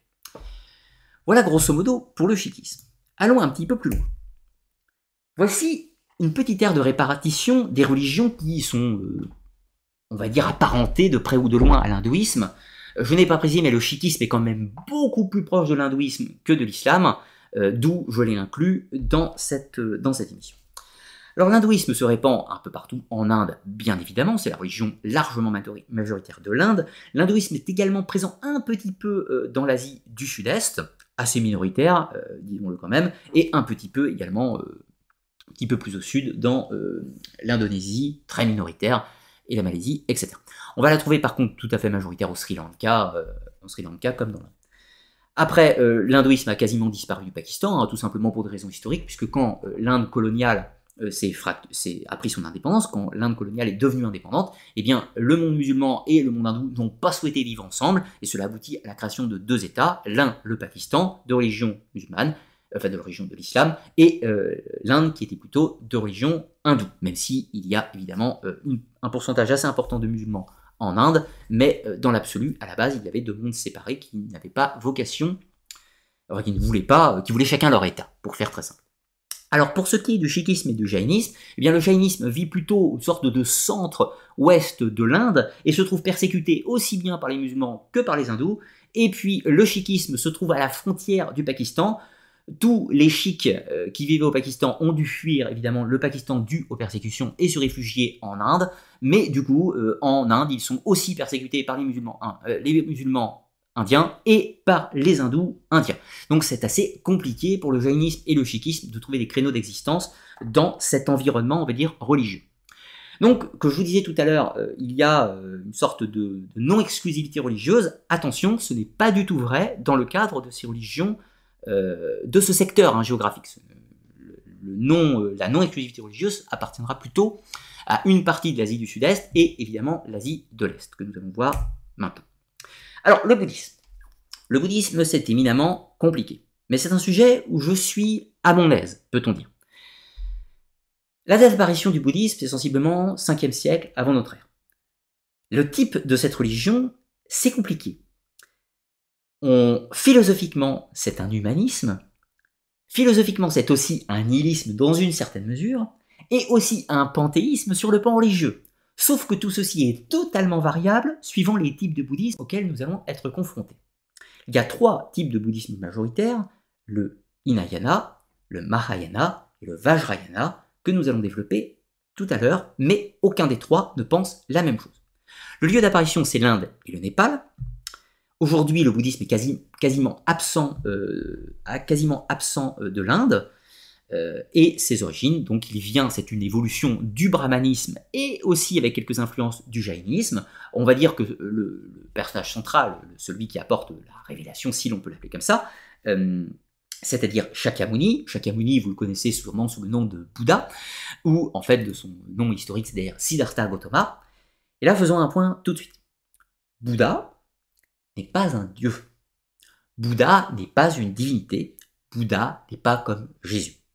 En gros, Bouddha, ça veut dire celui qui a atteint l'éveil. Donc quand on dit d'un personnage qu'il est Bouddha, on veut dire que cette personne a atteint un éveil spirituel, a atteint l'éveil absolu. Bouddha, c'est la définition de l'éveil au sens absolu. Donc Siddhartha Gautama a atteint le stade de l'éveil, donc on l'appelle Bouddha. Shakyamuni, c'est un surnom, etc., celui qui est parfait, etc. Je vais employer le terme de Shakyamuni parce que j'aime bien déjà, et parce que ça permettra de dissocier un petit peu, de ne pas être utilisé ce terme de Bouddha, puisqu'on va l'utiliser dans d'autres cadres justement après, et ça facilitera un petit peu la compréhension. Donc, quand je parle du Bouddha euh, tel qu'on le conçoit et de Siddhartha Gautama, je vais employer le terme de Shakyamuni. Shakyamuni apporte sa réflexion. Comment est le bouddhisme? Eh bien, c'est simple. Il était dans un environnement de brahman, il a été confronté aux ouvriers du monde, etc. Il était en recherche. Il s'est initié à plusieurs euh, traditions de son temps, différents courants qui existaient, notamment le jaïnisme, mais pas uniquement. Et puis, il n'a pas été satisfait de ces différentes voies, ni par l'ascétisme, ni par le matérialisme. Il y avait de grands courants ascétiques et de grands courants matérialistes qui s'opposaient dans cette époque. Et donc il a tenté tout et ça ne lui a pas convenu. Il va créer une voie qui s'appelle le noble chemin octuple, pour le terme, et qui est une sorte de voie du milieu, ni ascétique, ni matériel. Trouver une sorte de point d'équilibre sur la voie. Voilà, pour faire ça. Tout ça avec la loi du dharma, du karma qu'on va voir après. Encore une fois, je vous... Vous êtes peut-être impatient que je développe tout ça, mais c'est la deuxième partie. Donc je ne veux pas trop mâcher mes étapes euh, pour le moment. Donc le bouddhisme prend naissance 5-6e siècle avant Jésus-Christ enfin 5e siècle avant Jésus-Christ, il se développe par les adeptes de, de Shakyamuni, qui répondent à la philosophie, cela a un certain succès en Inde, bien évidemment. Cela va influencer également le brahmanisme et donc participer à la gestation de l'hindouisme tel qu'on l'entend, puisque notamment le Shakyamuni sera considéré comme l'un des avatars de Vishnu. Donc vous voyez, des échanges permanents encore une fois. Mais la particularité, c'est que le bouddhisme va quasiment disparaître du périmètre de l'Inde euh, pour des raisons de guerre religieuse que nous allons voir juste après. Au niveau des nombres de croyants, il y a à peu près 500 millions, grosso modo, de bouddhisme dans le monde en 2020, ce qui en fait la cinquième religion du monde, mais avec une petite spécificité, c'est que le bouddhisme est une des, euh, est une des plus grandes religions de la planète, en nombre d'adeptes, mais c'est une, une religion en régression, c'est-à-dire qu'il perd en nombre d'adeptes perd en nombre d'adeptes au XXe siècle. En l'occurrence, contrairement au christianisme, à l'islam, euh, à l'hindouisme, qui gagne des adeptes euh, dans les statistiques, peut-on dire, eh bien le bouddhiste, lui, est plutôt en phase de régression, sauf si la Chine se remet... Euh, cette perte de la foi bouddhiste est principalement due à la révolution, à la révolution culturelle maoïste, encore une fois, qui a interdit quasiment le bouddhisme dans le pays, et donc avant, on avait des millions et des millions de bouddhistes en Chine. Je vous rappelle qu'il y a un milliard 500 euh, millions d'habitants en Chine et que quasiment euh, un bon 50-70% étaient bouddhistes, fut un temps. Donc aujourd'hui, il y en a peut-être 10% de bouddhisme en Chine seulement, ce qui n'est pas énorme. Vous voyez l'idée.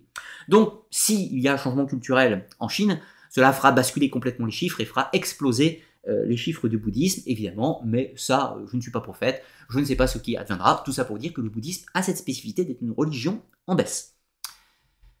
Alors, allons un petit peu plus loin. Le bouddhisme ancien, c'est la Shanga. Cette Shanga euh, va se matérialiser donc dans les siècles suivants en ce qu'on appelle les 18 écoles du bouddhisme ancien, le Hinayana, qui suit la voie du Bouddha. Et puis ensuite, il y a les trois courants qui vont se manifester, où je vais en toucher un petit mot pour voir leurs différences principales. Pourquoi je n'ai pas fait euh, cette, même, euh, cette même séparation pour les religions hindoues, chic, euh, Tout simplement parce que les courants divergents sont excellemment proches entre eux. C'est-à-dire que les variables sont tout à fait minimes. Ce qui n'est pas le cas dans le bouddhisme. Dans le bouddhisme, donc c'est ce bouddhisme ancien, suit la voie du Bouddha. Le but est d'atteindre l'éveil au cours d'une multitude de vies, c'est-à-dire qu'en gros, le but est de s'améliorer personnellement et que au, à la suite de tout un tas de réincarnations, on pourra atteindre le stade de l'éveil. C'est la voie des arhats, c'est-à-dire des adeptes. Le seul courant qui a persisté de ce bouddhisme ancien, c'est ce qu'on appelait le Theravada, principalement présent euh, au Sri Lanka, un petit peu au sud de l'Inde, et un petit peu en Asie du Sud-Est, qui conserve cette idée que par un chemin excellemment long, la, euh, voie des adeptes du Bouddha, on doit se perfectionner, euh, et que seuls les écrits authentiques, c'est-à-dire les écrits du bouddhisme ancien, les écrits, ce qu'on appelle le, euh, canon Pali, le canon Pali c'est les plus anciens textes du bouddhisme, on doit se conformer à ces textes et les suivre pour arpenter la voie de l'éveil. Donc, de ce fait, pour reprendre notre histoire religion-sagesse, un petit peu le débat du début de cette émission, le Theravada est clairement ce qu'on pourrait appeler une religion, au sens vu qu'il se conforme au canon du Pali, on peut considérer qu'il y a un dogme révélé, et donc de ce fait qu'on s'en écarte pas trop. Mais le Theravada n'est pas du tout le courant majoritaire du bouddhisme. Il y a un autre courant qui s'appelle le Mahayana, qui va commencer sensiblement à pointer le bout de son nez euh, au début de notre ère, avec principalement un penseur, euh, un penseur euh, parmi les plus importants philosophes de, l'Asie, c'est Nagarjuna. Donc Nagarjuna lui développe tout un cheminement avec une phrase que je vous pose. Il dit oui, mais il y a un problème dans la quête de l'éveil. La quête de l'éveil, pour avoir l'éveil, pour me libérer de la, moksha, donc la libération du cycle de réincarnation et atteindre le nirvana, je dois me libérer de toute forme de désir. Toute. Ok? Il dit c'est très bien, mais le problème c'est que j'ai le désir de me libérer de toute forme de désir. Vous voyez comment le serpent qui se mord la queue devient complexe. Donc je souhaite me libérer de toutes les pensées de ce monde, mais en faisant ça, j'ai le désir de me libérer de toutes les pensées de ce monde. Donc comment puis-je atteindre l'éveil et la libération puisque j'ai le désir en une chose? Donc Nagarjuna va inventer le concept de la vacuité. Dire qu'en gros, il faut arriver à lâcher prise et faire une sorte de vide. C'est aujourd'hui ce qui est très connu avec la notion du zen au Japon. Le zen est une sorte de tentative de vacuité, d'arriver à se libérer du désir lui-même de se libérer, si vous voyez l'idée. C'est assez euh, tortueux, d'accord. Mais c'est assez fascinant. Les textes de Nagarjuna sont fascinants. C'est un émerveillement spirituel à lire. Je ne suis pas en accord, je ne suis pas bouddhiste à titre personnel, mais je trouve que c'est une belle littérature et que cela pousse, cela ouvre des portes de questionnement tout à fait intéressantes. Alors, j'y retourne. Donc, tout ceci, Nagarjuna et quelques autres, plusieurs écoles, vont se scinder du bouddhisme ancien, le Hinayana, pour former le Mahayana. Le Mahayana, c'est le grand véhicule et il y a un, concept phare dans ce Mahayana, c'est l'idée que les individus peuvent atteindre le chemin de l'éveil, mais qu'une fois qu'ils ont atteint une sorte d'éveil euh, à un certain stade, ils peuvent atteindre le stade de Bodhisattva. Alors, qu'est-ce que c'est que les Bodhisattvas? On a parlé des Bouddhas juste avant. Eh bien, les Bouddhas, c'est des êtres éveillés totalement. Ils ont atteint l'éveil final, le nirvana. Les bodhisattvas, c'est des individus qui ont atteint l'éveil, mais qui refusent de franchir le dernier stade dans le but d'aider leurs semblables à atteindre l'éveil. Si je me mettais dans la peau du New Age et que je me mettais dans les pensées Blavatsky et autres, je dirais que les bodhisattvas, ce sont des êtres ascensionnés, les maîtres ascensionnés ou les supérieurs inconnus des sociétés secrètes, etc. Ce sont les bodhisattvas, des individus qui ont atteint un autre stade d'existence et qui, par leur bienveillance, leur compassion et tout un tas d'autres choses, vont aider les humains à parcourir ce chemin. Le but des bodhisattvas est de ne pas franchir le cap de l'éveil tant que tous les individus ne l'auront pas atteint. C'est tout à fait gentil de leur part, dans l'idée. Donc le Mahayana fait que, outre les préceptes du Bouddha, tout un tas de nouveaux écrits seront produits, considérés comme un perfectionnement de la pensée du Bouddha, enfin de Shakyamuni, et que donc on doit pouvoir s'appuyer sur ces bodhisattvas, prier ces bodhisattvas, solliciter leur aide, leur compassion, dans le but de nous aider sur le chemin de l'éveil. Donc du coup, le bouddhisme Mahayana sort du canon original pour devenir une religion en évolution permanente qui intègre de nouveaux textes, de nouvelles réflexions. C'est-à-dire que Nagarjuna a apporté des éléments, par exemple, je le cite en exemple parce que c'est plus connu, a apporté de nouveaux éléments qui vont enrichir la pensée bouddhiste et qui peuvent parfois contredire ou perfectionner des pensées qui étaient plus anciennes. C'est comme si je prenais un exemple, on considérait que par exemple les écrits de saint Thomas d'Aquin ont fait modifier le dogme chrétien, ou que saint Augustin a fait modifier le dogme chrétien. Eh bien, un penseur, un théologien dans le bouddhisme qui fait évoluer le bouddhisme, eh bien, il appartient en général au courant du Mahayana, tout simplement. Le Mahayana, qui va se répandre principalement en Asie de l'Est, principalement en Chine, au Japon, etc., qui est le courant euh, le plus important numériquement du bouddhisme en l'occurrence. Alors ensuite, on a un troisième courant qui va apparaître, c'est le Vajrayana. Alors qu'est-ce que c'est encore une fois? Celui-ci, il apparaît sensiblement 5-600 euh, de notre ère. Donc le Vajrayana, ou ce qu'on appelle aussi, alors oui, pour la traduction des, des termes Inayana, ça veut dire petit véhicule, Mahayana, ça veut dire grand véhicule, et Vajrayana, ça veut dire le véhicule de diamant. Alors qu'est-ce que c'est ce fameux véhicule de diamant? Eh bien, on l'appelle aussi le bouddhisme ésotérique. Alors le bouddhisme ésotérique, eh bien c'est simple, on reprend la même base, les enseignements de Shakyamuni, perfectionnés par les autres enseignements et les bodhisattvas, enfin la foi en les bodhisattvas du Mahayana, et on va encore un peu plus loin en ajoutant des, des pratiques rituelles, des pratiques magiques, inspirées en grande partie par le tantrisme, qui est une tradition ésotérique de l'Asie, et donc, on considère que via des pratiques rituelles, des initiations et tout un tas de procédés, on va pouvoir améliorer notre capacité à franchir les stades de l'éveil et donc pouvoir atteindre l'éveil beaucoup plus rapidement, voire même en une seule vie, tout simplement. Donc, on a l'idée du Theravada ou Inayana qui dit l'éveil est un chemin extrêmement long, il faut se conformer au chemin du Bouddha, et ce pendant très très longtemps. Le Mahayana qui dit on doit se conformer aux enseignements du Shakyamuni, mais pas uniquement, il y a de nouveaux penseurs, il faut s'en inspirer. Et puis, ces nouveaux penseurs ont été influencés par les bodhisattvas, et on doit s'appuyer sur les bodhisattvas pour le chemin de l'éveil, qui peut être accéléré. Et dans le Vajrayana, le véhicule de diamant, on considère que via les enseignements précédents, bien évidemment, mais perfectionnés par les formules, les euh, secrets magiques, ésotériques, les mudras, les mandalas, etc., tout ce que vous voulez, eh bien on peut atteindre l'éveil en une seule vie, tout simplement. Alors, comment ça s'articule? Comment les gens peuvent penser ça? Eh bien, je vais prendre un exemple tout à l'heure pour vous l'illustrer. Alors après, on a tout un tas de subdivisions du Mahayana, notamment l'école de la Terre pure, l'école Chan, l'école Tiantai, etc., qui donnera Tendai au Japon, le Vajrayana qui donnera l'école Shingon au Japon, le bouddhisme tibétain qui est lui-même inspiré du Vajrayana, mais qui prend des éléments de l'animisme tibétain qui s'appelait le Bon, donc on arrive encore quelque chose de tout à fait nouveau. Et puis vous avez sûrement toujours entendu ça, euh, l'idée que hum, vous savez que le, le Dalai Lama est la du Dalai Lama. Enfin, le Dalai Lama est la dernière incarnation de la suite des Dalai Lama. Mais qui est le Dalai Lama? C'est l'incarnation de qui, en fait? De Bouddha Shakyamuni? Pas du tout. En réalité, euh, le Dalai Lama, au Tibet, est l'incarnation terrestre, l'avatar terrestre, de l'un des bodhisattvas. Le bodhisattva, alors je dis plus son nom indien, je vais vous donner son nom chinois, vous m'en excuserez, euh, c'est Guanyin ou au Japon Kanon. Donc, il est l'avatar terrestre du Bodhisattva Kanon, qui est elle-même le Bodhisattva Kanon et l'avatar en tant que Bodhisattva du Bouddha Amiba, le Bouddha, euh, euh, le Bouddha de la terre pure. Donc, sorte de sorte de vision du Bouddha qui représente la lumière divine et au sens le paradis, si l'on peut dire, pour faire extrêmement simple. Donc voilà, le Dalai Lama est l'incarnation terrestre d'un bodhisattva, lui-même incarnation d'un Bouddha, si vous voyez l'idée. Voilà. Et le bouddhisme tibétain est un bouddhisme ésotérique, donc qui suggère des rites d'initiation, des formules à caractère magique et tout un tas d'autres choses que nous aborderons en dernière partie. J'avance, j'avance parce que le temps passe, le temps passe et je suis même pas encore arrivé au taoïsme. Alors, une petite carte de répartition petite carte de répartition, vous voyez euh, là où est majoritaire le Theravada, le Mahayana et le Vajrayana.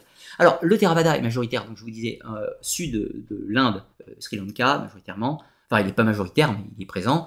En Asie du Sud-Est, principalement Birmanie. Et puis un petit peu en Indonésie, Malaisie. Le Mahayana est principalement majoritaire à l'extrême, évidemment. En Chine, il n'y a quasiment que ça. Un petit peu en Asie du Sud-Est, Vietnam, Thaïlande. Et euh, le Mahayana est également présent au Japon pour, on va dire, une petite moitié des écoles bouddhisme. Petite moitié, un petit 70% des, écoles bouddhisme japonaises. Le Vajrayana, quant à lui, est présent majoritairement donc le bouddhisme tibétain. Également en Mongolie. Et il est également au Japon avec les écoles Tendai et Shingon, en l'occurrence.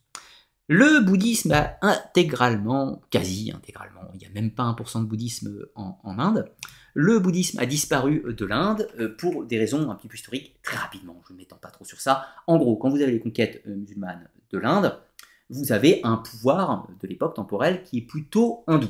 Et donc le pouvoir hindou s'oppose évidemment à l'invasion euh, musulmane, et donc va fortifier ses positions et faire l'apologie de la religion de l'hindouisme, et donc va créer une entité politique hindoue pour résister à l'entité musulmane. Mais le bouddhisme, lui, étant plutôt au nord du pays à ce moment-là, n'a pas d'entité politique pour la protéger, ce qui fait que tous les écrits du bouddhisme seront détruits lors de l'invasion musulmane euh, de l'Inde principalement. Ce qui fait que le bouddhisme a disparu de l'Inde et du Népal euh, suite à la période de ces invasions. Ce qui fait qu'aujourd'hui le bouddhisme existe dans tout un tas d'autres territoires, mais qui ne l'ont pas vu naître. Allons un petit peu plus loin, maintenant on va finir cette première partie, je prendrai vos questions. Alors voyons un petit tableau un petit peu des religions dharmiques. Religion avec un petit peu, donc d'un côté religion tradition de l'Asie du Sud-Est, au centre l'Inde et euh, de l'autre côté l'Asie de l'Est. Donc tout commence avec le brahmanisme hindou, lui-même né de tout un tas de politisme ultérieur. Ensuite, de l'hindouisme, on va avoir trois grands courants qui vont se dessiner l'hindouisme, le jaïnisme et le bouddhisme primitif. Le bouddhisme primitif se sépare en trois voies le Theravada, le Mahayana et le Vajrayana. Le jaïnisme continue en tant que tel, avec quelques évolutions bien sûr et quelques schismes au cours du temps. L'hindouisme lui-même évolue. Une petite partie de l'hindouisme va donner naissance au sikhisme, avec notamment un apport de l'islam soufi, et d'un autre côté, l'hindouisme contemporain va lui-même prendre différentes influences pour évoluer et se réactualiser au cours du temps. Voilà, grosso modo, les religions dharmiques. Ensuite, le taoïsme. Alors le taoïsme n'est pas une religion dharmique. C'est une euh, tradition religieuse. Alors là, pour le coup, avec le taoïsme, le terme religion me semble largement exagéré. Nous sommes clairement sur une philosophie et une sagesse extrêmement complexes, mais qui, le terme religion ne me semble pas du tout adapté. Date d'apparition 5 ou 4e siècle avant notre ère. C'est à la base euh, un animisme et un panthéisme. On va développer. Lieu d'origine en Chine, bien évidemment. Ses origines, eh bien, ce sont les traditions chinoises, même si le taoïsme va lui-même subir des influences bouddhisme plus tard et va aussi influencer durablement le bouddhisme mahayana. Le personnage central, enfin les personnages centraux, c'est tout d'abord Lao Tse, bien évidemment, personnage semi-mythique, on ne sait pas s'il a une existence tout à fait réelle, je vous ferai une émission un jour sur lui, et Zhuangzi, plus important encore à mon sens, euh, qui donne les bases du taoïsme, euh, du taoïsme au-delà d'une simple suite de poésie, peut-on dire. Nombre de croyants euh, en 2020, on est à peu près sur 304 millions 600 000, ce qui en fait quand même, mine de rien, la sixième religion de la planète. Ce qui, vous en conviendrez, n'est pas mal du tout. Sachant, je vous rappelle qu'encore une fois, des Chinois peuvent être tout à fait bouddhistes et taoïstes en même temps, cela ne pose pas vraiment de problème. Alors, le taoïsme. Le concept de base du taoïsme est le Tao, ou le Dao, la voie. Qu'est-ce que c'est? Eh bien, à l'origine de toute chose, il y a le Tao. Le Tao, c'est du néant premier, c'est l'énergie première de toute chose, la substance originelle de tout. Cette substance originale de tout se trouve partout, en toute chose, sans notion de temporalité et d'espace. Elle est partout. Elle se subdivise en deux forces opposées, qui font que tout est en équilibre. Le fameux symbole Taiji, hein, que vous connaissez, le symbole, dit, du yin et du yang, en réalité c'est le Taiji. Donc ces deux forces, enfin ce Tao, de lui émerge cette force. La force manifestée, c'est le Chi. Le Chi ou le Ki au Japon. Par exemple, chez les Maoris, on dirait le mana. Donc ce Chi, je répartis en deux polarités, une positive, une négative, le yang positif et le yin négatif. Ça ne veut pas dire qu'il y a le bien et le mal, ce sont des forces en équilibre complémentaires opposées. Le yin, représente la lourdeur, la matière, et le yang, c'est plutôt le léger, le souple, etc., tout ce que vous voulez. Le yang représente plutôt l'énergie du jour, le yin représente plutôt l'énergie de la nuit. Je vous passe les détails de toutes les complémentarités opposées, mais il ne faut pas les réduire à une notion de bien et de mal, ce n'est pas vrai. C'est souvent l'erreur qu'on fait avec le yin et le mal. On voit des photos sur Facebook tous les jours, ça m'exaspère en disant Ah, dans, le bien, il y a une part de mal, et dans le mal, il y a une part de bien. Ce n'est pas du tout la pensée du taoïsme. La pensée du taoïsme est que toute chose est en équilibre permanent, imbriqué, et n'existe pas sans cet équilibre. Donc, par exemple, dans le taoïsme, les adeptes ont ce qu'on appelle une voie du yin, c'est-à-dire une voie du yin, c'est-à-dire une voie négative. Mais négative, ça ne veut pas dire mal, ça veut dire une voie négative, ça veut dire de non-penser, de non-être, etc. Tout un tas de choses. Voilà, ce n'est pas aussi réducteur que bien mal. La voie se décompose en cette énergie manifestée, elle-même sous deux polarités de forces opposées, le yin et le yang, qui se trouvent en toute chose. D'où cela va donner naissance à la médecine chinoise avec les méridiens, l'équilibre des forces, basé après sur la cosmogonie des cinq éléments, qui est la composante structure de la matière. Donc, Tao, ou Dao, l'énergie manifestée, le Qi, les deux polarités, constitution de la matière par les cinq forces visibles des cinq éléments, qui ont eux-mêmes une dose de Qi, Yang, Yin, etc. dans tous ces équilibres. Voilà grosso modo, la pensée base cosmogonique du taoïsme. Donc c'est un panthéisme, puisqu'il n'y a pas de divinité au sens pas de Dieu créateur, il n'y a que de l'émergence, c'est-à-dire qu'en gros, les individus émergent par eux-mêmes. C'est une émanation, c'est pas une création, il n'y a pas de Dieu créateur, il n'y a pas de divinité tout court d'ailleurs dans, le taoïsme. Donc, sur ce point, il y a une cohérence avec le bouddhisme et les religions dharmiques, du moins certaines, pas toutes. Mais il n'y a aucune cohérence, évidemment, avec les religions abrahamiques. Ensuite, quel est le but des taoïstes? Eh bien, le but des aspirants du taoïsme, c'est de se mettre en conformité avec la loi du Tao, et non pas du Dharma, mais on va voir des points tout à l'heure, avec la loi de la voie du Tao, se conformer avec ses règles, qu'elles soient philosophiques, morales, mais surtout elles sont évolutives, et leur but est d'aspirer à l'immortalité de l'individu. Donc, d'un point de vue occidental, on pourrait dire c'est une religion de l'ego un petit peu. Je veux dire que mon moi une existence éternelle, c'est très égoïste, c'est très égotique. Mais c'est pas si simple en réalité. En fait, le but des taoïstes n'est pas d'avoir un ego du moi, moi, moi, moi, moi, c'est pas du tout l'idée. L'idée, c'est que leur ego, leur, leur, eux propre, se fondent dans cette voie du Dao, au point de ne faire plus qu'un avec la voix. Donc, c'est pas du tout une religion d'ego. Et ce chemin de la voix va amener au statut de l'immortel. Donc ce qu'on appelle la voie des immortels taoïstes. Alors, qu'est-ce qu'on entend par l'immortalité? Il y a tout un tas de courants dans le taoïsme. Il y a des gens dans le taoïsme, on appelle par exemple dans le, temple des maîtres célestes, dans les premiers temps du 3 siècle à peu près. Donc ces gens cherchaient l'immortalité aussi bien spirituelle que physique. Et puis tout un tas d'autres cherchent l'immortalité, mais au-delà de la nature matérielle, sous-entendu, considèrent qu'à un moment, ils n'ont plus besoin de leur enveloppe matérielle, ils atteignent un stade de l'immortel au sens spirituel et rejoignent en fait comme une sorte de divinité, euh, divinité du monde invisible, si l'on peut dire. Donc les immortels taoïstes, mais également ils peuvent se remanifester sur Terre sous forme d'avatar, ils peuvent s'incarner, se désincarner comme ils veulent. Donc un immortel taoïste, c'est un être qui a transcendé les lois de la voix, qui ne fait plus qu'un avec la voix, et donc de ce fait qui n'a plus besoin de respecter, ou du moins qu'il fait ce qu'il veut, des lois de la matière, puisqu'il maîtrise les forces du chi, du yin, du yang et des éléments, et donc de ce fait, il n'a plus besoin d'enveloppe terrestre, si vous voulez. Mais néanmoins, il y a tout un cycle de réincarnation, on se réincarne permanemment, donc le but est d'arriver à un moment où on atteindra ce stade d'existence, celui de l'immortel taoïste. Mais ce qui ne veut pas dire immortel au sens physique, si vous voulez. Donc de ce fait, on voit que dans le taoïsme, il y a quand même quelques points de corrélation avec le bouddhisme. Oui, avec le bouddhisme Mahayana, mais pas avec le bouddhisme Hinayana, bien entendu. Puisque l'idée d'un être en ayant atteint un autre stade d'existence est quand même assez proche du concept des bodhisattvas, vous en conviendrez, donc on va pouvoir trouver des points de concordance. Donc voici grosso modo, et pour faire excellemment simple, sur le taoïsme. Alors, ensuite on va arriver au cas du Japon. Alors là, c'est à la fois très simple et très compliqué. Alors qu'est-ce que c'est le Shinbutsu ça, ça apparaît au 7e siècle de notre ère. Pourquoi? Eh bien, ça apparaît au même moment que le bouddhisme arrive au Japon.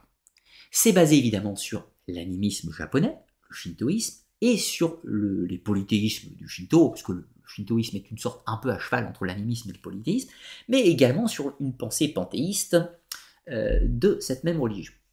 Lieu d'émergence, bien sûr, c'est le Japon, d'ailleurs c'est spécifique et unique au Japon, et euh, ses origines, c'est basé évidemment sur le Shinto et le bouddhisme. Et au niveau du nombre de croyants, c'est à peu près 87-89 millions, du moins dans ces eaux. Pourquoi 87 ou 89 millions? Eh bien tout simplement parce qu'on considère, dans les derniers chiffres datant de 2020, qu'il y a à peu près 90 millions d'adeptes du shintoïsme au Japon. 90 millions sur à peu près 120 millions d'abonnés, j'allais dire. 120 millions d'habitants, c'est pas mal. Mais encore une fois, je vous rappelle que la plupart des Japonais sont, en fait, ils croient en rien spécifiquement, seulement culturellement, ils sont Shinto, donc ils font des rites Shinto en permanence, donc on les considère comme fidèles. Et puis de l'autre côté, on considère qu'il y a à peu près 88-89 millions de Japonais qui sont adeptes du bouddhisme. On appelle l'école bouddhisme au Japon, mais du bouddhisme au sens général. Donc ça veut dire qu'on a 120 millions d'habitants, et on a 90 millions de Shinto grosso modo, et 90 millions de bouddhisme grosso modo. Ce qui vous en conviendrait donnerait le chiffre de 180 millions de croyants au Japon. Pour une population de 120, c'est pas mal. Eh bien tout simplement parce que les Japonais sont à la fois shinto et bouddhistes pour une immense majorité. Tout simplement. Alors, rapidement, le shintoïsme c'est quoi? C'est une religion animiste du culte des esprits de la nature, les kami, les forces, qui mettent en mouvement toutes choses, ce qui fait qu'on se met en conformité avec ces grands esprits, on les respecte, on prend garde de ne pas les offenser. Par exemple, quand on se retrouve face à ce qu'on appelle une souillure, euh, une souillure, on doit briser la malédiction, se remettre en conformité, se purifier pour se mettre les bonnes grâces des camis, etc. Tout ça, les honorer, tout un tas de rites. dans le bouddhisme, le bouddhisme qui arrive au Japon, majoritairement au départ c'est un bouddhisme Mahayana, donc on a tout un tas de Bouddhas et de Bodhisattvas, pas que Shakyamuni, hein, tout un tas de Bouddhas et tout un tas de Bodhisattvas qui arrivent au Japon. Et les Japonais se disent, hmm, tout un tas de Bodhisattvas. Mais du coup, ces Bodhisattvas, en fait, nous, nos kami, nos esprits de la nature, bah, en fait, c'est des Bodhisattvas ou des Bouddhas. Et puis du coup, vous, vos, Bouddhas, Bodhisattvas, en fait, c'est des grands esprits de la nature, mais qui se sont manifestés euh, sous la forme humaine etc. Puisque dans le shintoïsme, c'est très fréquent hein, que, des divinités prennent forme humaine pour participer à des aventures, c'est extrêmement fréquent.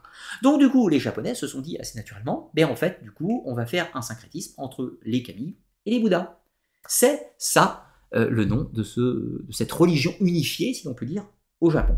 Donc du coup, vous allez trouver dans des temples japonais, vous passez un tori, alors vous savez, les toris, c'est les portails du shintoïsme, vous entrez dans un tori, et là, tout d'un coup, vous trouvez un hôtel bouddhisme à côté de vous. Et puis vous allez dans un temple bouddhiste, et en face vous voyez un temple shinto. Et puis par là, vous entrez dans, une pagode bouddhiste, donc pagode bouddhiste, le fameux pagode à cinq étages du Japon, qui représente les cinq éléments, les états d'évolution, etc. Et puis là, vous entrez dedans et vous voyez une statue d'un kami à l'intérieur, donc d'une divinité shinto. Pourquoi? Parce que ça ne pose aucun problème. C'est un syncrétisme parfait et absolu qui existe entre ces, euh, entre ces courants, si je puis dire. Néanmoins, les péripéties de l'histoire japonaise font qu'il y a eu quelques troubles? Déjà parce qu'à un moment donné, il y a quand même eu des petites luttes d'influence entre les religions à des moments donnés, mais au global ça se passait plutôt bien. Sauf que au moment de la révolution, de la restauration Meiji, c'est-à-dire au 19e siècle, quand il y a eu le renversement du shogunat, que l'empereur a repris le pouvoir, enfin repris le pouvoir, entre parenthèses, le nouveau gouvernement s'est installé, ils ont décrété le shintoïsme d'État. Ils ont décrété que tout ce qui était étranger n'avait pas sa place. Donc le bouddhisme étant une religion qui à l'origine vient d'Inde, passant par la Chine, par la Corée pour arriver au Japon, ils ont décrété que c'était moins bien. Donc du coup ils ont décrété le shintoïsme en tant que religion d'État et ont ardemment combattu le bouddhisme. Et ont créé euh, des lois, un édit, pour créer la séparation, la séparation des Bouddhas et des Kami. On ne devait plus à aucun moment faire de syncrétisme entre les deux. Donc de nombreux sanctuaires bouddhistes ont été détruits, de nombreuses statues de Bouddha dans les sanctuaires shinto ont été détruits, et puis la Deuxième Guerre, mondiale est passée, a enlevé, mis fin au nationalisme japonais, a enlevé cette exclusivité du shintoïsme en tant que religion d'État, et depuis lors, tout va bien, on trouve des kami dans les temples bouddhistes, on trouve des bouddhas dans les temples shinto, et tout ceci est mélangé assez joyeusement dans tous les sens, même si, bien évidemment, on a les sanctuaires shinto qui sont shintoïsme avant toute chose, c'est juste qu'on n'est pas hostile au bouddhisme, et inversement, c'est pareil, euh, dans... Euh, bah, je vais prendre un exemple avec le Koyasan. le temple du Koyasan, le Koya c'est un nom sacré au Japon, c'est le siège du culte bouddhisme Shingon, qui est déjà lui-même assez particulier. Euh, et là, en fait, Kobo Daishi, donc le fondateur du bouddhisme Shingon, Kukai aussi de son vrai nom, euh, a du coup créé des temples, mais il a aussi créé tout un tas de sanctuaires pour les divinités du shintoïsme, qui euh, ont participé à l'émergence de sa croyance et de, sa révélation, etc. Donc du coup, au Koyasan, on vénère aussi bien des, des kami que des Bouddhas, ça ne pose purement aucun problème. Pour aller plus loin, on trouve encore une euh, tradition japonaise assez particulière, qui s'appelle le Shugendo. Alors, le Shugendo, c'est la religion des Imabushi, c'est une sorte de religion ésotérique, un petit peu religion initiatique. Donc, les adeptes du Shugendo euh, vénèrent, sont des bouddhistes à la base, plutôt des bouddhismes Shingon, plus précisément, parlera dans le bouddhisme ésotérique, et donc qui font des pèlerinages en montagne pour se rapprocher des forces de la nature, donc des kami, avec des rites en lien avec les forces de la nature, donc des kami. Donc c'est une religion, le, le Shugendo est une religion panthéiste, ce qui n'est pas bouddhiste à la base, parce que le panthéiste n'est pas bouddhiste à la base, évidemment. Mais au Japon, pour eux, ils ont décrété que si. Donc les Japonais ont transformé tout ce qui était pessimiste dans les religions bouddhistes en de l'optimisme pur en le mariant avec le shintoïsme pour aboutir à quelque chose de totalement nouveau. En l'occurrence, c'est ce qu'on appelle la spécificité japonaise, la spécificité japonaise du Shinbutsu Shogu. Alors, nous voyons un petit peu une petite carte de, répartition extrêmement simple. Hein. vous voyez les, lieux où se trouve le taoïsme. Donc le taoïsme n'est pas resté qu'en Chine, hein. on le trouve un petit peu en Asie du Sud-Est. On trouve, je ne l'ai pas mis sur la carte, mais on le trouve également dans le, au Japon, puisque le taoïsme a une importance a énormément influencé le bouddhisme japonais et énormément influencé le shintoïsme japonais. D'ailleurs, le shintoïsme japonais est euh, complètement une sorte de taoïsme vu à la japonaise, hein, puisqu'on ne va pas trouver le Tao ou, la, ou, la, ou, le Dao, on va trouver le Do, la voix. Etc. Qui est en fait l'équivalent, vous connaissez tous, si vous êtes des praticiens d'arts martiaux, les budo, judo, karaté-do, aikido.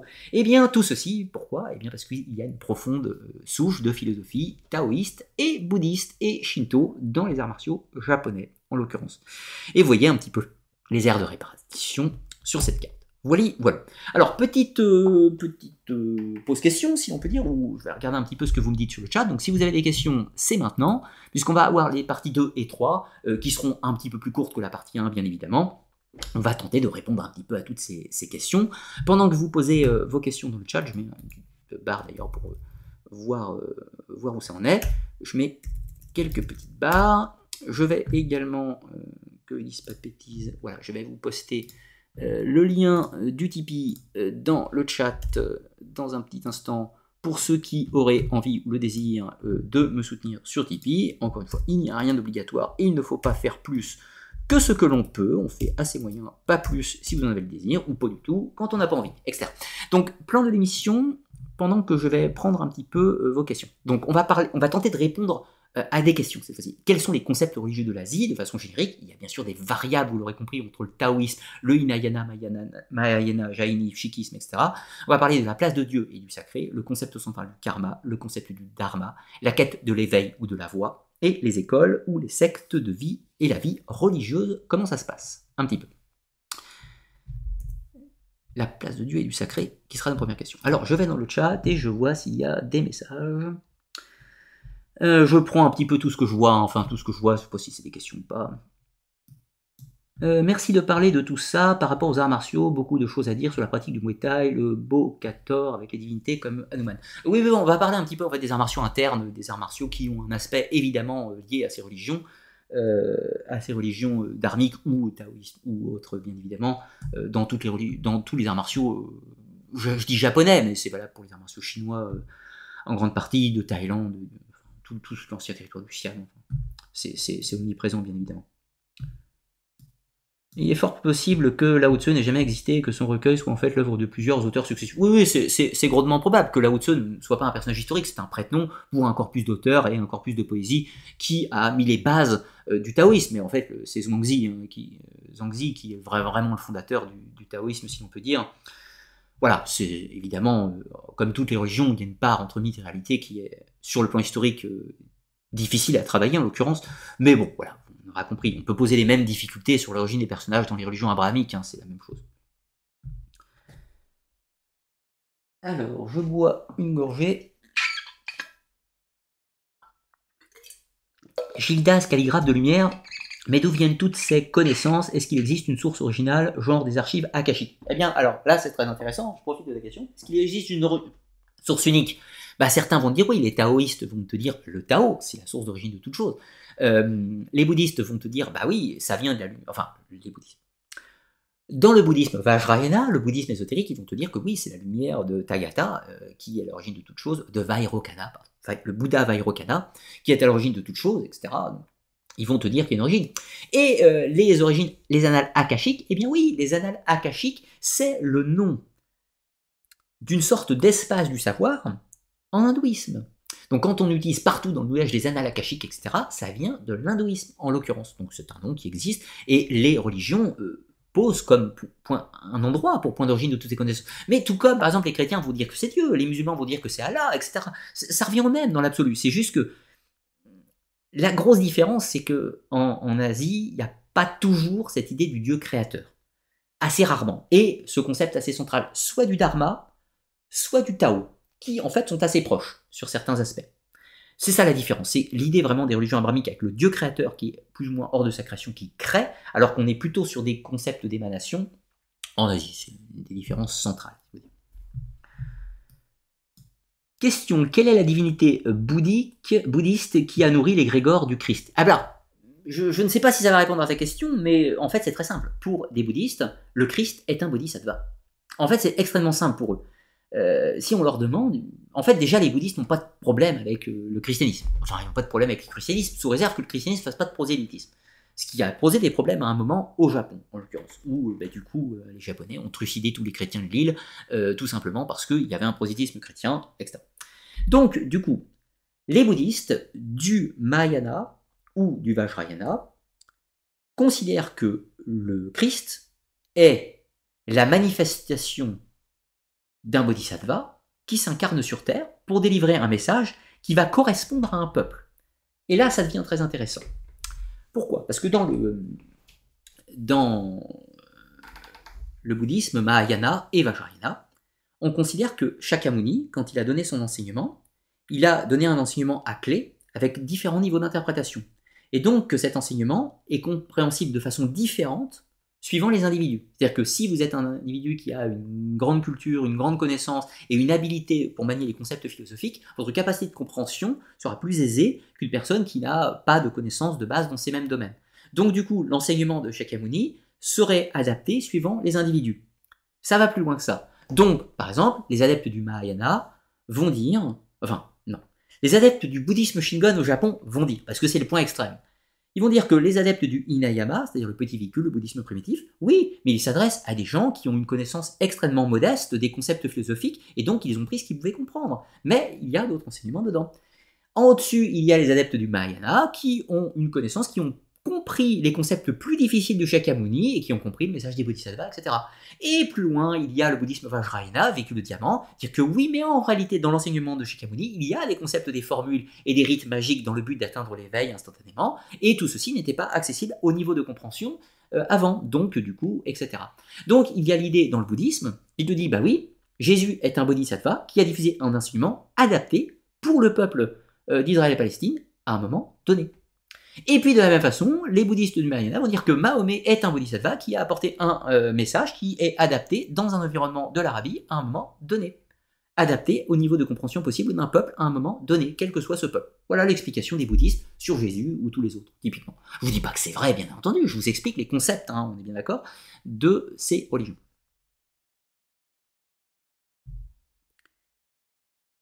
Alors, je prends deux, trois, trois, quatre autres questions.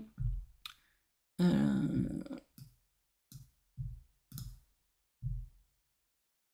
euh, question de Kevin. non, c'est pas pour moi ça. Alors. Je sais pas s'il y a des modérateurs sur le chat au cas où je vois pas de messages particulièrement compliqués sur le chat. Vous avez l'air d'être gentil pour la majorité. Je n'ai pas bien vu s'il y avait des troubles, mais en tout cas, je dis un grand merci aux modérateurs euh, pour ceux qui sont présents.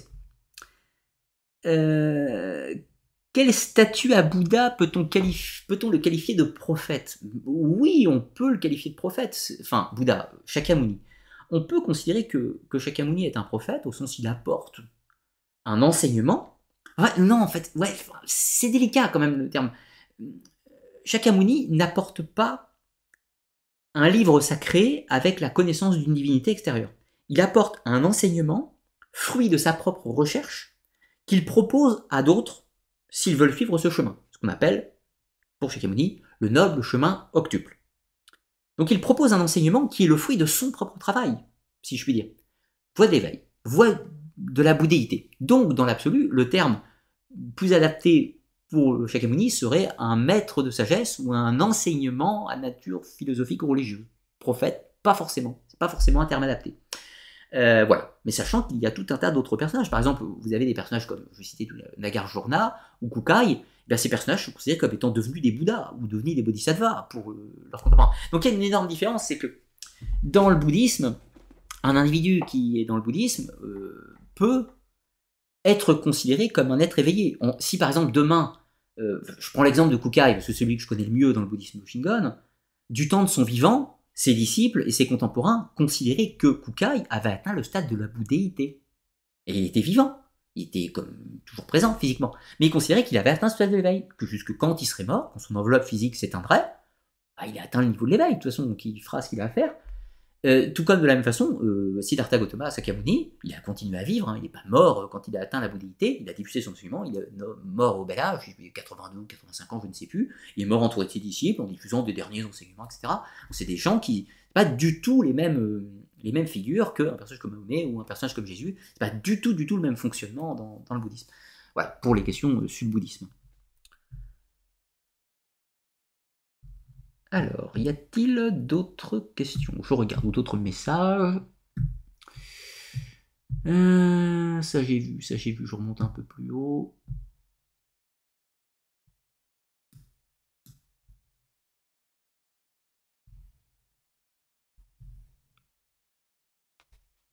Alors... Les jésuites n'ont pas réussi au Japon. C'est vrai qu'au Japon, ils n'ont pas réussi pour le coup. Là. Euh, question. Il existe le concept d'apocalypse et de messie dans le taoïsme ah, hmm, Pas vraiment sous cette forme. En fait, dans... déjà le taoïsme est très évolutif au cours du temps, euh, mais euh, dans le taoïsme, on va dire de, la période des, on va dire des songs, des songs, ouais, ouais, des songs, là va commencer à se, créer un concept qui est celui des, grands immortels, des, des immortels taoïstes, dont des personnes qui ont atteint le stade d'immortel taoïste, évidemment de leur vie, et qui, encore une fois, peuvent diffuser un enseignement et qui ont donné des préceptes et peuvent euh, transmettre des enseignements. Donc on peut les invoquer un petit peu, hein, les invoquer un peu comme je sais pas, un ésotérisme occidental qui fait une invocation théurgique pour invoquer un ange, par exemple, et eh bien c'est un peu la même chose chez les taoïstes. On fait un rituel pour entrer en contact avec un immortel taoïste dans le but de recevoir un enseignement. On ne peut pas forcément parler de messie, c'est pas le terme adapté, mais plutôt d'enseignant, maître ascensionné, tout ce que vous voulez euh, dire. C'est des termes qu'on emploie souvent dans le New Age, hein, mais en fait ça vient de là, hein, si je puis dire. Sauf que dans le taoïsme, on les appelle des immortels taoïstes. Il y en a huit principaux, mais après il y en a tout un tas d'autres évidemment. Et comme pour le bouddhisme, hein, une personne, on peut considérer qu'elle a atteint le stade de l'immortalité taoïste dans sa vie présente. C'est assez délicat parce que c'est des concepts qui seraient vus comme de l'orgueil. Par exemple, dans les religions euh, abrahamiques, si un individu euh, atteignait le sort de stade d'évolutif, on dirait qu'il est orgueilleux, qu'il se compare à la divinité. Alors qu'en fait, dans le bouddhisme, c'est le but. Dans le bouddhisme, le but est d'atteindre la bouddhéité, donc le statut suprême, si on peut dire. Et puis, il n'y a pas de Dieu, de toute façon, dans le bouddhisme. Donc, euh, c'est comme le taoïsme, le but d'atteindre l'état d'immortel taoïste, d'être en conformité avec la voie, le Tao, mais il n'y a pas de Dieu au-dessus. En gros, il n'y a pas de supérieur si je puis dire. Donc c'est pour ça que les religions comme le bouddhisme, euh, Mahayana et Vajrayana principalement, et euh, le taoïsme sont vues comme des religions égotiques ou orgueilleuses du point de vue des religions abrahamiques.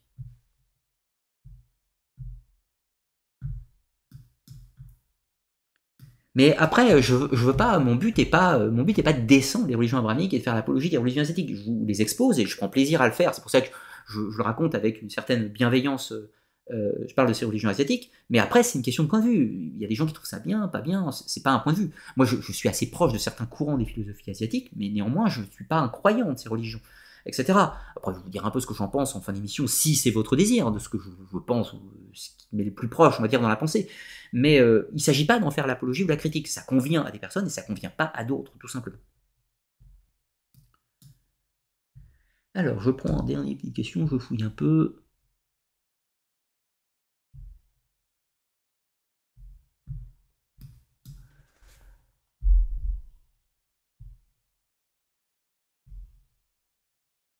Alors.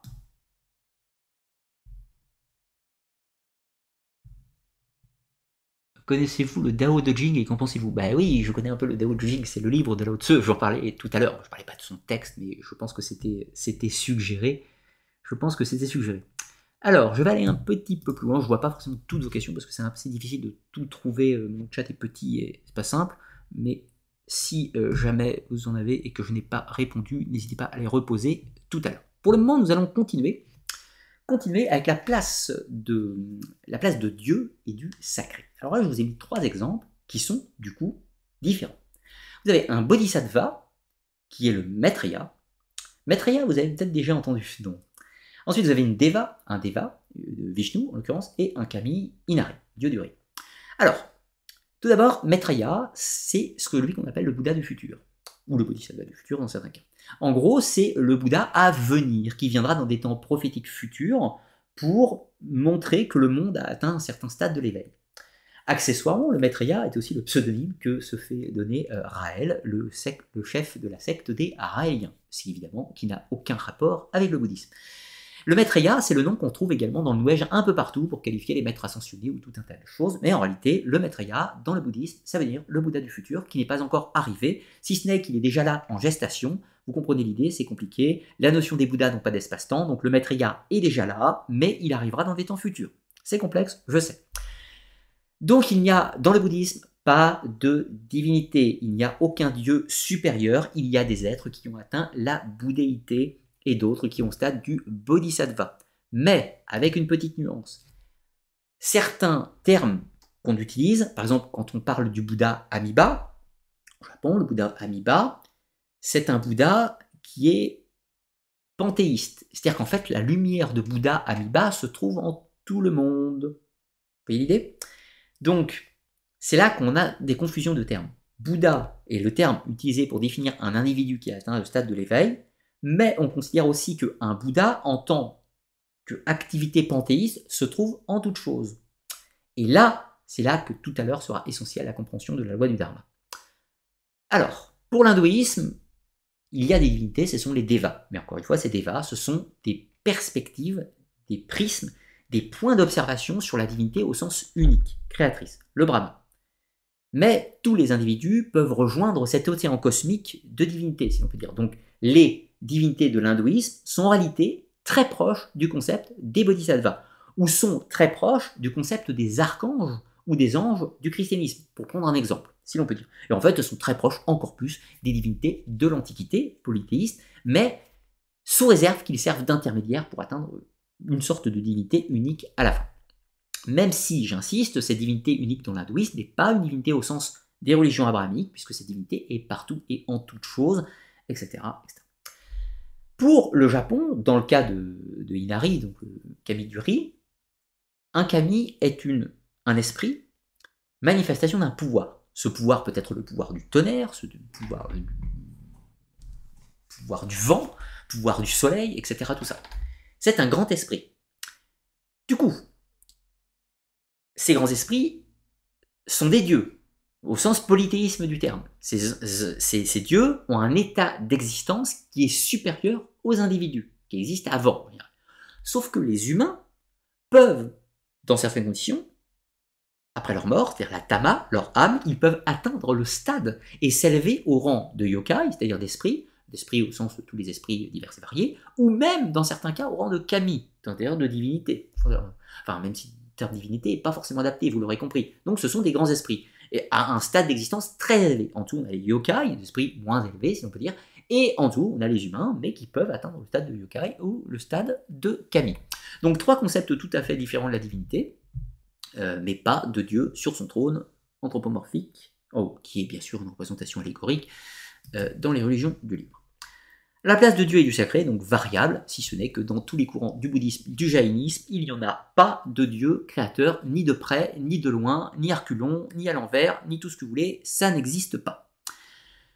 Le concept du karma, tout d'abord. Alors, le concept du karma est partagé par toutes les religions dharmiques, c'est-à-dire par l'hindouisme, le jaïnisme, le sikhisme et toutes les formes de bouddhisme de près ou de loin. Qu'est-ce que le karma? C'est le mot indien, on appelle le ye en Chine, le go au Japon, le las au Tibet, le kan en Birmanie. Euh, excusez-moi, juste un petit instant, j'ai vu qu'il y avait un type, de mot qui m'a typé de 5 euros. Un grand merci à toi, euh, mot, pour ton type, pour ton mécénat. Alors, je reviens. Ensuite, donc le nom pour le karma, c'est une sorte de loi de cause à effet. Le samsara, c'est le nom pour parler du cycle des réincarnations. Les individus sont piégés dans la matière et se réincarnent de corps en corps, pas forcément dans des corps humains, ça va dépendre des traditions, pour un cycle éternel. C'est une sorte de roue infernale sans fin. La moksha est la libération, c'est-à-dire c'est le moment où un individu arrive à se libérer du cycle de la shamshara. Et donc la loi du karma, c'est l'action cause, conséquence, effet. Comment expliquer tout ça? Vous faites des choses dans la vie, cela provoque une réaction. Tout ce que vous faites engendre un karma. Un karma en bien ou en mal, c'est la loi du karma. Si vous faites des actions bien, mais qu'est-ce qu'on entend par bien? Dire qu'ils sont conformes à la loi morale, philosophique ou éventuellement religieuse. Mais quelle est cette loi? On en parle juste après. Si vous vous conformez à la loi, quelle qu'elle soit, cette loi dite du karma, peut-on dire, va engendrer des réactions positives ou des négatives sur votre karma. Donc si vous assassinez des gens, vous faites des trucs pas cool, eh bien cette loi du karma va faire que lors de votre passage dans le séjour des morts, vous allez être puni et vous allez alourdir votre karma et recommencer votre vie suivante avec des difficultés plus intenses, dans le but de vous purifier. Si vous continuez et persistez à faire des actions pas cool, eh bien vous allez encore alourdir votre karma, etc. Ressouffrir encore dans le monde de, Yan Wang, donc une sorte de... Enfin non, la Yan Wang, je parle déjà trop dans le bouddhisme, mais dans l'enfer, quel que soit son nom, vous allez souffrir, etc. Et vous commencerez dans des difficultés encore plus importantes. Vous revenez, et là vous dites, ah, il y a quand même un truc qui s'est passé, et du coup, vous vous comportez mieux, vous faites de bonnes actions, etc. Vous aidez votre prochain, vous respectez la loi morale, philosophique, etc. dans le cadre religieux. Et du coup, vous allégez votre karma, progressivement vous l'allégez, vous l'allégez, et au bout d'un certain temps, vous pourrez atteindre la samsara, c'est-à-dire la libération. Vous serez libéré de la loi du karma, vous en serez émancipé, et vous pourrez aller euh, rejoindre donc l'Atman, c'est-à-dire votre âme, dans l'hindouisme, la jiva, votre âme individuelle, va pouvoir rejoindre l'Atman, c'est-à-dire l'âme universelle. Vous allez pouvoir rejoindre l'énergie cosmique divine, fusionner avec elle, si vous voulez. Dans le jaïnisme, c'est à peu près la même chose, si ce n'est qu'il y a l'idée du non-être à la fin. Dans le sikhisme, vous fusionnez avec la divinité unique créatrice, mais vous voyez, le concept est assez proche. C'est juste la finalité qui n'est pas dit de la même façon et pas présentée de la même façon. Sikhisme, le Dieu unique créateur, vous fusionnez avec lui. Dans le bouddhisme, vous fusionnez avec toutes les âmes de la divinité. Dans le jainisme, vous arrivez à l'état du non-être. Et dans le Bouddha, vous arrivez au stade de l'éveil. Vous êtes un Bouddha, un être éveillé, émancipé de tout ceci. Merci pour euh, le type Aquarius euh, Crixus sur, le, donc, sur, euh, sur YouTube. C'est ça la loi du karma. C'est la loi cause, conséquence, effet. Évidemment, ce qui est intéressant, c'est que ça veut dire qu'on a un code de conduite, et si on s'y conforme, eh bien, on avance sur le chemin du salut avec un périple plus ou moins long. En gros, quand on fait quelque chose, si on fait une mauvaise action, eh bien, on a conscience que notre karma s'alourdit, et on n'a pas envie de le faire, donc on essaie de s'arranger pour euh, avoir un karma euh, allégé, si l'on peut dire. Allons plus loin avec un autre concept. C'est le concept du dharma. Alors, comment définir un petit peu tout ça? Le dharma, on l'appelle le fa en chinois, ou le ho en japonais, ou le che en tibétain, c'est-à-dire tous les coins où il y a du bouddhisme de façon assez importante. Le concept du dharma, c'est la loi régissant l'ordre, la disposition générale des choses, mais aussi bien au sens cosmique, social, religieuse, dans le bouddhisme et dans l'hindouisme, mais aussi dans le jaïnisme et le sikhisme. Merci euh, Alexandre pour ton type de, de 5 euros. Le dharma, pourrait-on dire encore, c'est une loi universelle de la nature, nature au sens aussi bien humaine que cosmique, hein, qui s'exprime dans chaque être individuel. C'est un devoir moral, aussi bien que dans le cosmos, par son mouvement cyclique et régulier. C'est l'une des principales notions donc de l'hindouisme, du bouddhisme et du jaïnisme, aussi du sikhisme, etc., etc., tout ça. Alors, la loi du dharma, c'est l'architecture de fonctionnement cosmogonique de toute chose. Sauf que vous allez me dire, mais en fait le Dharma, c'est Dieu. Eh bien non. Eh bien non, le Dharma n'est pas Dieu, sur le plan que le Dharma n'a ni début ni fin, ni commencement, ni tout ce que vous voulez, comme Dieu, si on peut dire, sauf que le Dharma n'est pas créateur. Le Dharma n'est pas une entité pensante. Le Dharma est un fait. C'est ce qui préexiste avant qui n'existe et qui n'existe pas en même temps. Voyez l'idée? Donc en gros, le dharma, c'est la conformité aux lois de l'univers. C'est le chemin de la bouddhéité dans le bouddhisme. C'est le chemin de la moksha pour les hindous, la libération des cycles de la réincarnation. C'est le chemin des jaïns pour atteindre le non-être.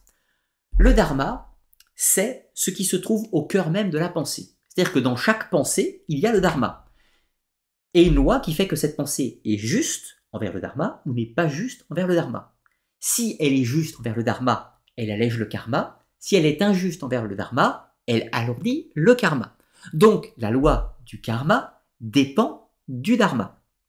Donc les religions dharmiques reposent sur l'idée que tout ce qui existe, cosmiquement parlant ou métaphysiquement parlant, est régi par une loi universelle qui est celle du Dharma. Sauf que dans les détails de la définition, les hindous, les bouddhistes Theravada, Mahayana, Vajrayana ne sont pas d'accord entre eux, les jaïns ne sont pas d'accord entre eux, et les chiites ne sont pas d'accord entre eux non plus. Les chiites vont considérer que la loi du Dharma est définie par l'entité créatrice, c'est-à-dire le Dieu unique du sikhisme. Les euh, hindous vont considérer que la loi du Dharma est la cause de la manifestation divine dans toute chose, et les bouddhistes vont considérer que la loi du dharma est, et c'est tout, à la base de toute chose, elle est le produit même de la pensée humaine. C'est-à-dire qu'en gros, la loi du dharma existe parce que nous pensons. Vous voyez l'idée? En gros, Dans le bouddhisme, je vais prendre, euh, pour vous l'expliquer, la doctrine de l'école Keigon au Japon. L'école Keigon va vous présenter les choses de cette façon. La matière n'existe pas. Mon bureau n'existe pas. Mon corps n'existe pas. Mon ordinateur n'existe pas. Vous n'existez pas. Rien n'existe. Il va vous dire, pour aller plus loin, que mon moi, mon esprit, mon âme n'existe pas. Tout ceci est une illusion, une projection de ma pensée. Donc ma pensée est à la base de toute chose. Et dans ma pensée, dans chacune de mes pensées, à chaque instant, se place 3000 dharma. 3000 dharma, mais il n'y a pas une seule loi du dharma. Eh bien, en fait, quand on dit 3000 dharma dans l'école Kegon, ça veut dire que à chacune de mes pensées se passe 3000 interférences avec la loi cosmique de l'univers, de tout ce que vous voulez. Et donc peut provoquer des interactions, peut provoquer des illusions. En gros, le fait de penser fait bouger la loi du dharma, cela crée des illusions de la matière, des corps et tout ce que vous voulez en permanence. En gros, je n'existe pas, rien n'existe, etc. Tout ceci n'est que pensée et illusion. C'est du moins la pensée de l'école Keigon pour tenter de vous expliquer le dharma. Les dharma, c'est en gros la pensée mise en action, ce qui provoque un résultat un résultat dans le monde de la matière, de l'illusion, peu importe comment vous l'appelez.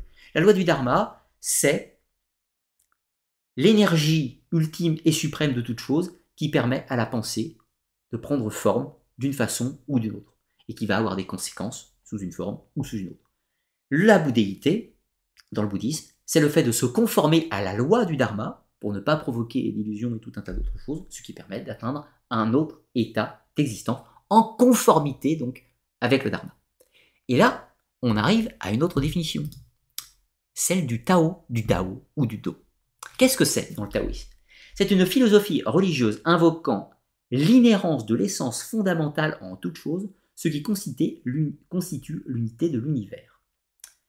Dans l'ancienne philosophie chinoise, c'est le principe d'ordre qui fait l'unité de l'univers.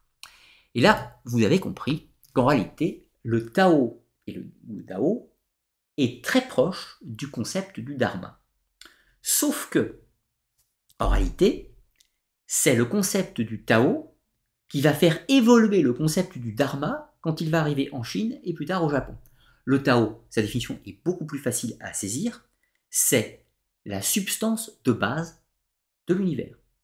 Mais cette substance de base de l'univers est un concept, une voie. On la suit ou on ne la suit pas. Si on la suit, on est en conformité avec l'univers. Si on ne la suit pas, nous ne sommes pas en conformité avec l'univers. Donc nous ne sommes pas en conformité avec la création. Mais il n'y a pas de deux créateurs. C'est-à-dire qu'il n'y a pas de gens qui ont décidé de ceci à l'origine. Ce qui est la spécificité du bouddhisme et du, et du taoïsme, par exemple, c'est que dans l'hindouisme, il y a un dieu créateur, euh, dans le sikhisme, il y a un dieu créateur, dans le jaïsme, il n'y a rien, donc tout va bien. Et puis dans le bouddhisme ou le taoïsme, il n'y a pas de gens qui ont dicté cette loi vous allez me dire, oui, mais cette loi, elle vient bien de quelque part. Eh bien, pour eux, elle préexiste à toute chose. Elle n'a ni début ni fin, et ce qui fait que même notre notion de l'espace et du temps n'existe pas et n'est qu'illusion. En réalité, tout ceci n'existe que parce que nous, nous existons, en fait. C'est une religion inversée, en réalité. Par rapport aux religions abrahamiques, par exemple, on parle d'un créateur qui arrive jusqu'à la créature, et eh bien, dans le taoïsme et certaines formes du bouddhisme, on part de la créature comme le point extrême et on va tenter de remonter à la source du point d'origine qui est la pensée première, le dharma ou le tao, par exemple. Si vous voyez l'idée, c'est pas forcément facile à saisir. Alors allons plus loin avec la quête de l'éveil, la satori ou la quête de la voix, vous l'aurez compris, dans le taoïsme. Eh bien en fait, on vient déjà de l'aborder, euh, je viens déjà d'y répondre, je viens de mâcher mon propre travail. La quête de l'éveil, euh, satori c'est le terme japonais, hein, euh, est un chemin pour se conformer à la loi du Dharma ou se conformer à la loi du Tao suivant le modèle religieux pris en compte. Et cet éveil euh, peut avoir des étapes, des étapes successives. Par exemple, une personne peut atteindre certains stades de l'éveil. C'est pas pour rien, par exemple, que les pagodes au Japon ont plusieurs étages, plusieurs sortes d'accomplissement, de, seuils euh, de vacuité à atteindre, qui fait que ce chemin n'est pas forcément instantané et possède par étapes. Donc ça, j'ai déjà abordé. Ensuite, on va parler un petit peu des écoles, des sectes et de la vie religieuse. Alors, comme je vous l'ai dit, il existe des variables dans le monde asiatique. Certains sont des, religions monolithiques au sens où il y a une école unique, on a un courant religieux, on appartient à un culte et on ne fréquente pas d'autres cultes, donc on appartient à une religion et puis tout va bien. Et puis il y en a d'autres qui sont mobiles, on peut euh, aller euh, dans un sanctuaire ou un autre alternativement sans que ça pose de problème. Mais là, ce qui va nous intéresser, c'est la vie religieuse au sens de, euh, des adeptes, au sens pas seulement le simple fidèle, mais la personne qui s'engage l'équivalent de notre clergé dans, le, dans le catholicisme, clergé séculier, clergé régulier. Je bois une gorgée, vous m'excusez. Alors, il y a des variables. Dans l'hindouisme, par exemple, on va trouver les brahmanes. Les brahmanes, ce sont, on va dire, un peu l'équivalent des prêtres. Ce sont des guides spirituels de l'hindouisme qui ont une pratique pour eux-mêmes et qui peuvent également dispenser un enseignement pour des personnes qui sont intéressées, etc. Ce sont eux qui accomplissent les rites, anciennement les sacrifices et tout un tas d'autres choses. Donc il y a un clergé, euh, un clergé dans l'hindouisme, si ce n'est que ce clergé n'est pas uniformisé, il n'y a pas une hiérarchie, il n'y a pas une structure qui encadre l'hindouisme. Donc, en fait, les brahmanes font ce qu'ils veulent, et ce qui fait que l'enseignement d'un brahman à un autre peut être différent. Ce qui explique aussi les différentes écoles. On parle des courants vishnouistes, shivaïstes, shaktisme, etc. Mais en réalité, il y a autant de courants que de brahmanes. Euh, c'est un petit peu, accessoirement, une comparaison osée que je ne vais pas faire.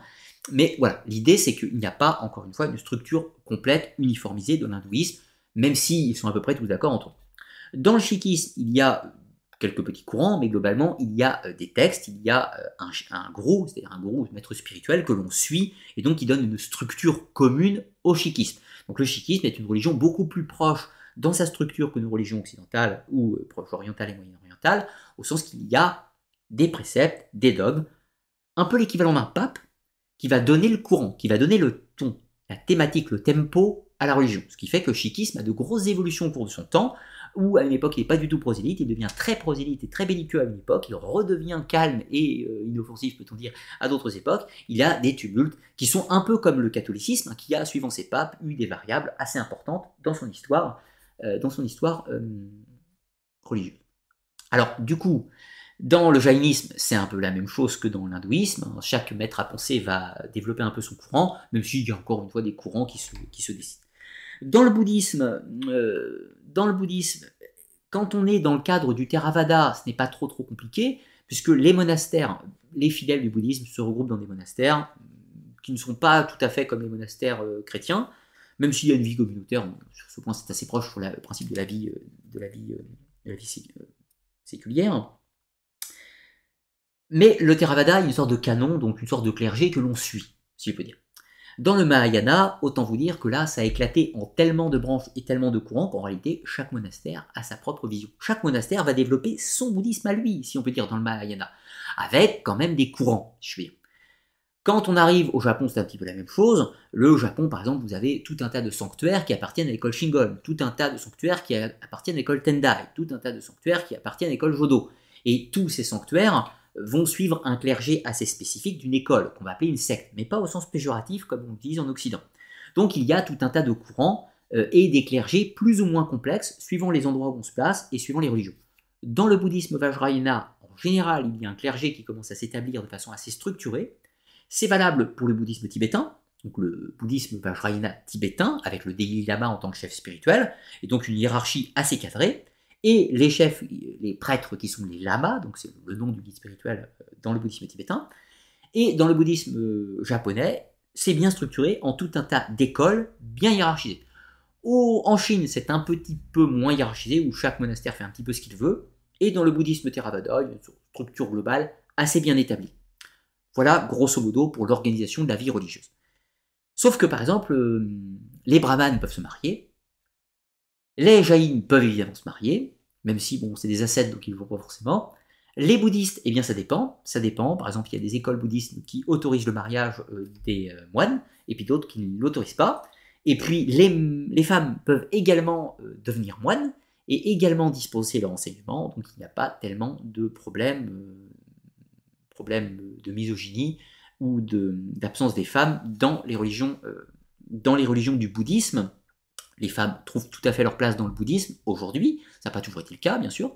Euh, par contre, dans l'hindouisme, ça reste quand même euh, dans le bouddhisme, le sikhisme et le euh, dans le bouddhisme dans l'hindouisme et le sikhisme, ça reste quand même majoritairement des clergés masculins, mais pas forcément dans le bouddhisme. Alors, allons un petit peu plus loin avec la troisième partie. Parlons de l'ésotérisme en Asie. Les différences d'abord entre l'Orient et l'Occident, ensuite on parlait du tantrisme, du Vajrayana et du Mikyo, qui sont des noms différents pour définir plus ou moins la même chose. Ensuite on parlera du Neidanshu et de l'Omnyodo, qui sont aussi deux termes pour définir à peu près la même chose. Et on finira avec le Neijen Kwan, le Neijia Kwan, les arts martiaux dits internes. Alors, tout d'abord, les différences entre l'Orient et l'Occident. On va tenter d'ouvrir la porte pour comprendre la principale différence. Alors,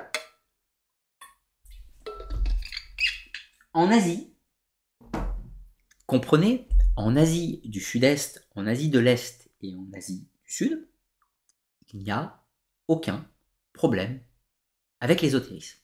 Déjà, ils n'emploient pas le mot ésotérisme, ça c'est un mot à nous, mais ils n'emploient pas euh, ces termes-là, il n'y a de base aucun problème avec l'ésotérisme.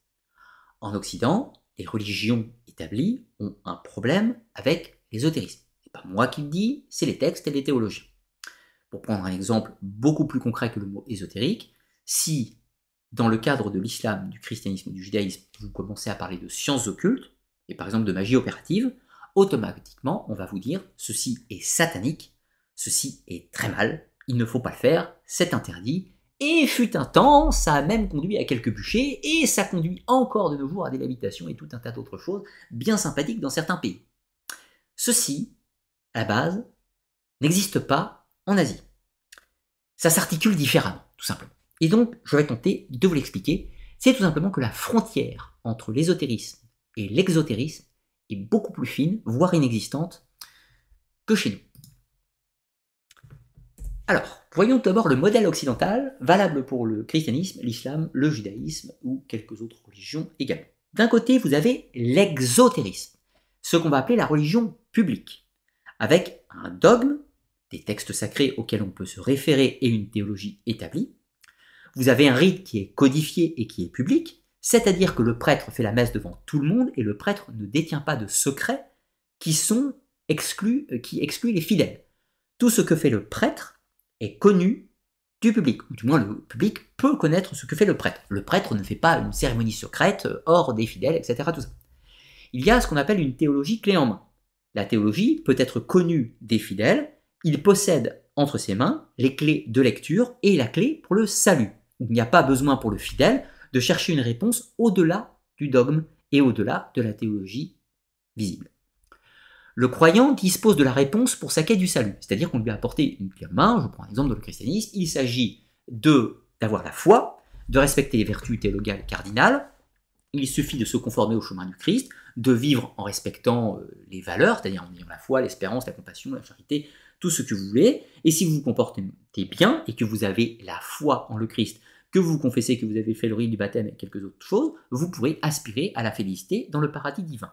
Dans l'islam, c'est encore plus simple, il suffit tout simplement de respecter le code de conduite à la lettre, comme un protocole, comme un dogme, vous respectez point A, B, etc. Tout ça, et vous avez votre carte pour l'entrée au paradis. Dans le judaïsme, c'est un petit peu pareil, il faut craindre Dieu, respecter le code, respecter les prescriptions, respecter les rites et les sacrements, et vous avez peut-être une chance de pouvoir avoir la félicité dans l'au-delà. C'est le principe de la clé du salut, vous la connaissez, elle est entre vos mains, et vous l'utilisez ou ne vous l'utilisez pas. Mais il suffit de suivre le chemin tracé. Dernier point, c'est évidemment la condamnation des pratiques magiques.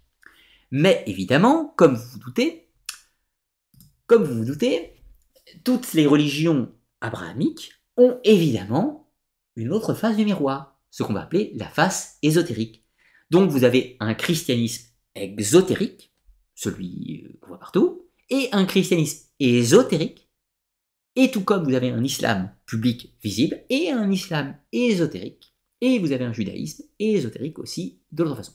Pour prendre exemple, dans le christianisme, on va l'appeler les courants de la gnose, ou le gnosticisme, ou les gnostiques, l'hermétisme, dans certains cas, tout ce que vous voulez.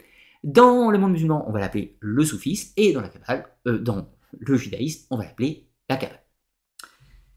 Évidemment, ces courants sont condamnés par les religions publiques, plus ou moins violemment, et donc l'ésotérisme des religions occultes de l'Occident comprennent donc l'herméneutique du dogme, c'est-à-dire qu'en gros on a le dogme, mais on considère que ce dogme ne doit peut-être pas être lu au premier degré, on peut faire des interprétations, on peut creuser dedans, chercher des dogmes, chercher des messages non dits, lire entre les lignes, l'interpréter et tout un tas d'autres choses, l'herméneutique quoi.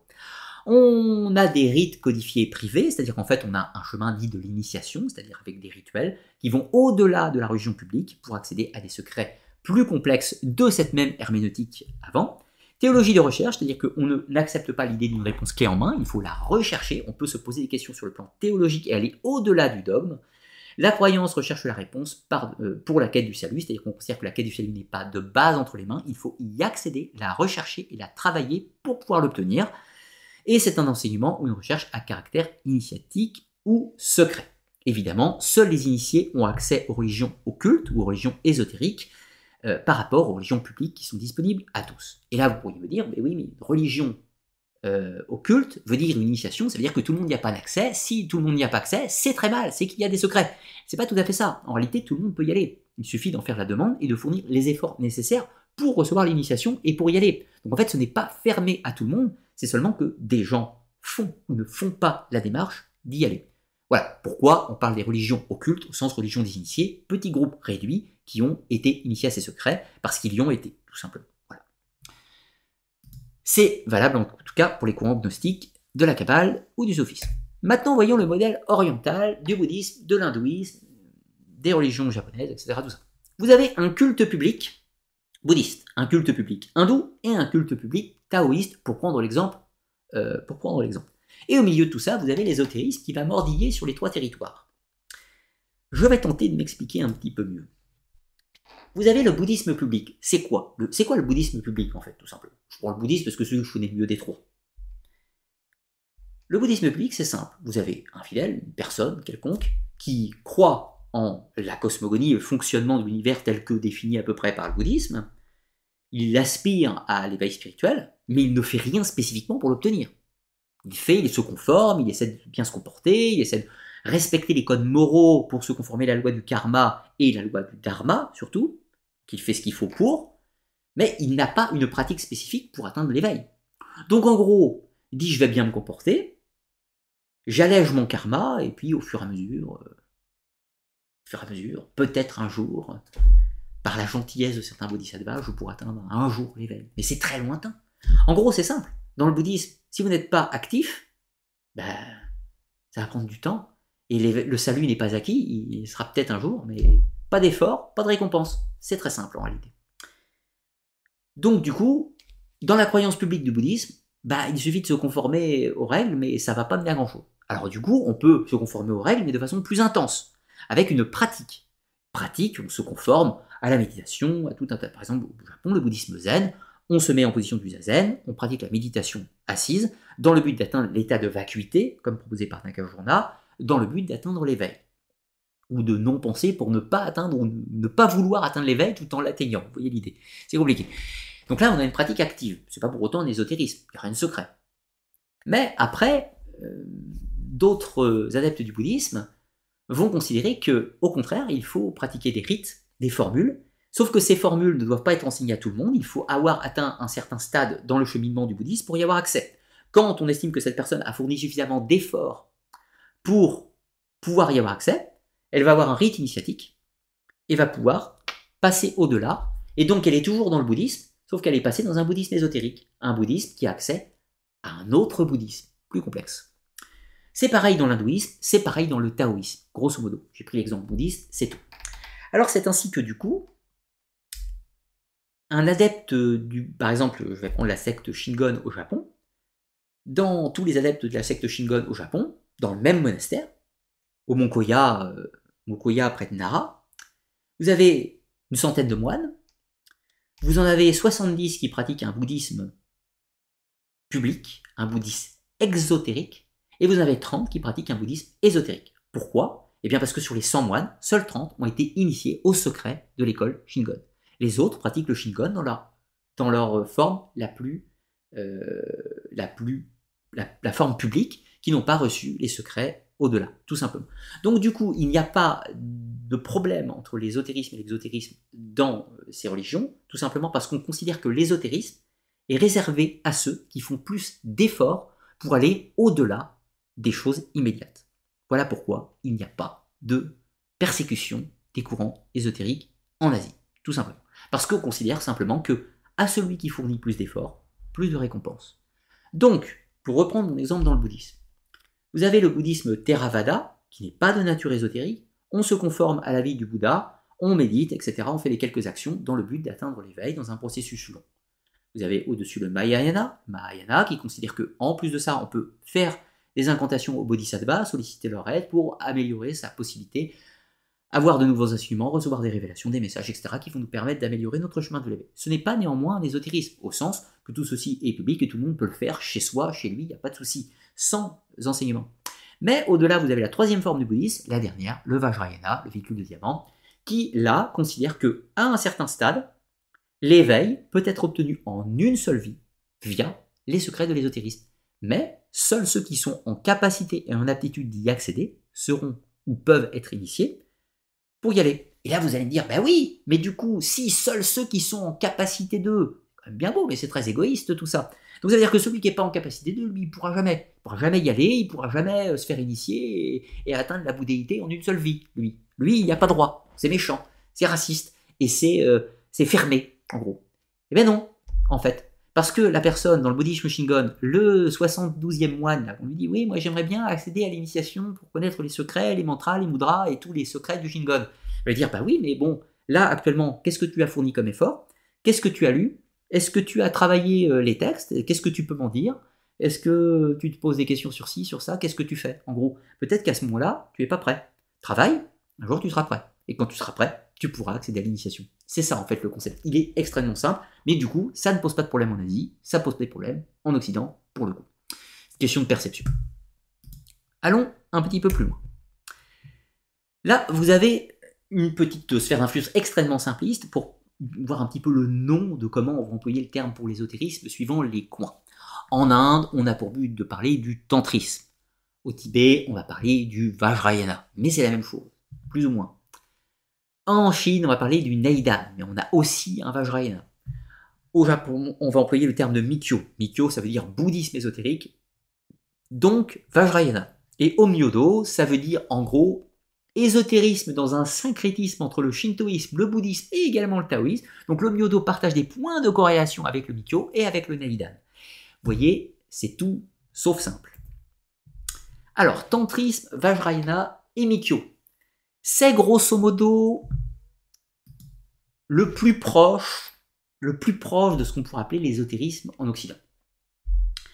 Qu'est-ce qu'on appelle déjà l'ésotérisme en Occident? C'est extrêmement vaste. L'ésotérisme en Occident comprend tout un tas de traditions, en parlant de la Kabbale, du soufisme, en parlant de l'hermétisme, en parlant des occultismes, tout un tas de choses dans l'ésotérisme occidental. Dans les études orientales, le tantrisme, c'est le mot un peu global pour parler de l'ésotérisme. Le tantrisme est toute une suite d'enseignements, de textes qui ont été codifiés, qui ont des aspects magico-pratiques, peut-on dire, et philosophiques, qui apparaissent en Inde, au Népal, etc. Ces écrits tantristes, donc à caractère ésotérique, vont avoir une influence sur l'hindouisme une influence sur le jaïnisme, une influence sur le sikhisme, une influence sur le bouddhisme. Donc, du coup, on a, je prends toujours l'exemple du bouddhisme, c'est ce que je connais le mieux, vous avez un bouddhisme Theravada, petit véhicule Hinayana, vous avez une évolution plus complexe avec le Mahayana, évolution plus complexe, ça ne veut pas dire mieux, ça veut dire différente. Voilà. Les Mahayanas se considèrent mieux que les Hinayana, mais les Hinayanas se considèrent plus authentiques que le Mahayana. Comprenez, c'est une guerre de chapelle, rien à voir. Enfin, rien d'important pour nous. Donc, du coup, vous avez euh, du tantrisme, donc des enseignements ésotériques, peut-on dire, qui gravitent dans cette zone. Vous avez des adeptes du bouddhisme Mahayana. Puis un jour, ces adeptes du bouddhisme Mahayana se sont dit tiens, ça a l'air intéressant ces enseignements ésotériques. On prend. Et ils intègrent des enseignements du Tantra dans le bouddhisme Mahayana. Et clac, ça va donner le bouddhisme Vajrayana, tout simplement. C'est les enseignements ésotériques extérieurs qui ont un développement tout à fait différent et des chemins euh, d'évolution qui font qu'à un moment, dans le bouddhisme, on va se mettre à faire des mudras, à avoir des mandalas, euh, des mandalas, donc des figures représentées avec tout un tas de formes, etc. Et les euh, mantras, donc des sons, des invocations verbales, donc des formules magiques, des gestes, des mots secrets et des symboles. Exactement la même chose qu'en Occident. Quand vous avez un occultiste euh, à la Golden Dawn qui trace des pentacles sur le sol, qui lance des formules magiques avec Adonai, Olim, Tetragrammaton et j'en passe, et qui possède des objets dans sa main, une épée, euh, une épée, euh, une épée, une baguette magique ou quoi ça, eh bien, le bouddhisme du Vajrayana, lui, dans sa main, il va porter un Vajra, c'est l'équivalent de la baguette magique euh, en Occident, hein, ou de, du sceptre de pouvoir, du bâton de commandement, porter un vajra. Il va se promener avec un bol tibétain, toujours joli. Évidemment, si je le tiens comme ça, je ne peux pas faire de bruit. On peut profiter un petit peu. Voilà quelques outils du, de l'ésotérisme tantrique, enfin du tantrisme, qu'on va retrouver dans le bouddhisme. Dans le bouddhisme ésotérique, Vajrayana, tout simplement. Alors, le Mikyo, le Mikyo, c'est le nom japonais pour parler du bouddhisme ésotérique. Mais qu'est-ce qu'on veut dire par les petites distinctions? C'est-à-dire que dans l'école Shingon, vous avez l'enseignement public, puis l'initiation, qui vous amène à l'enseignement privé. C'est quand vous entrez dans cet enseignement privé de l'école Shingon, enseignement secret, que vous faites le Mikyo, c'est-à-dire l'ésotérisme. Donc, vous avez le, j'ai plus le terme exact, je crois que c'est le Keiko, si je dis pas de bêtises, le Keiko qui est l'enseignement public de l'école Shingon, et le Mikyo, qui est l'enseignement privé, ésotérique de l'école Shingon, tout simplement. Et dedans, on va y trouver tous les éléments tout à fait classiques qu'on va trouver dans les traditions ésotériques de l'Occident, si ce n'est qu'évidemment, leurs objets, leurs symboles ne sont pas les mêmes. Les mantras, les mots sacrés ne sont pas les mêmes. Évidemment, vous doutez bien qu'un bouddhiste ou Shingon ne va pas invoquer Tetragrammaton, Agla, Adonai et d'autres noms en hébreu, cela n'a aucun sens pour eux.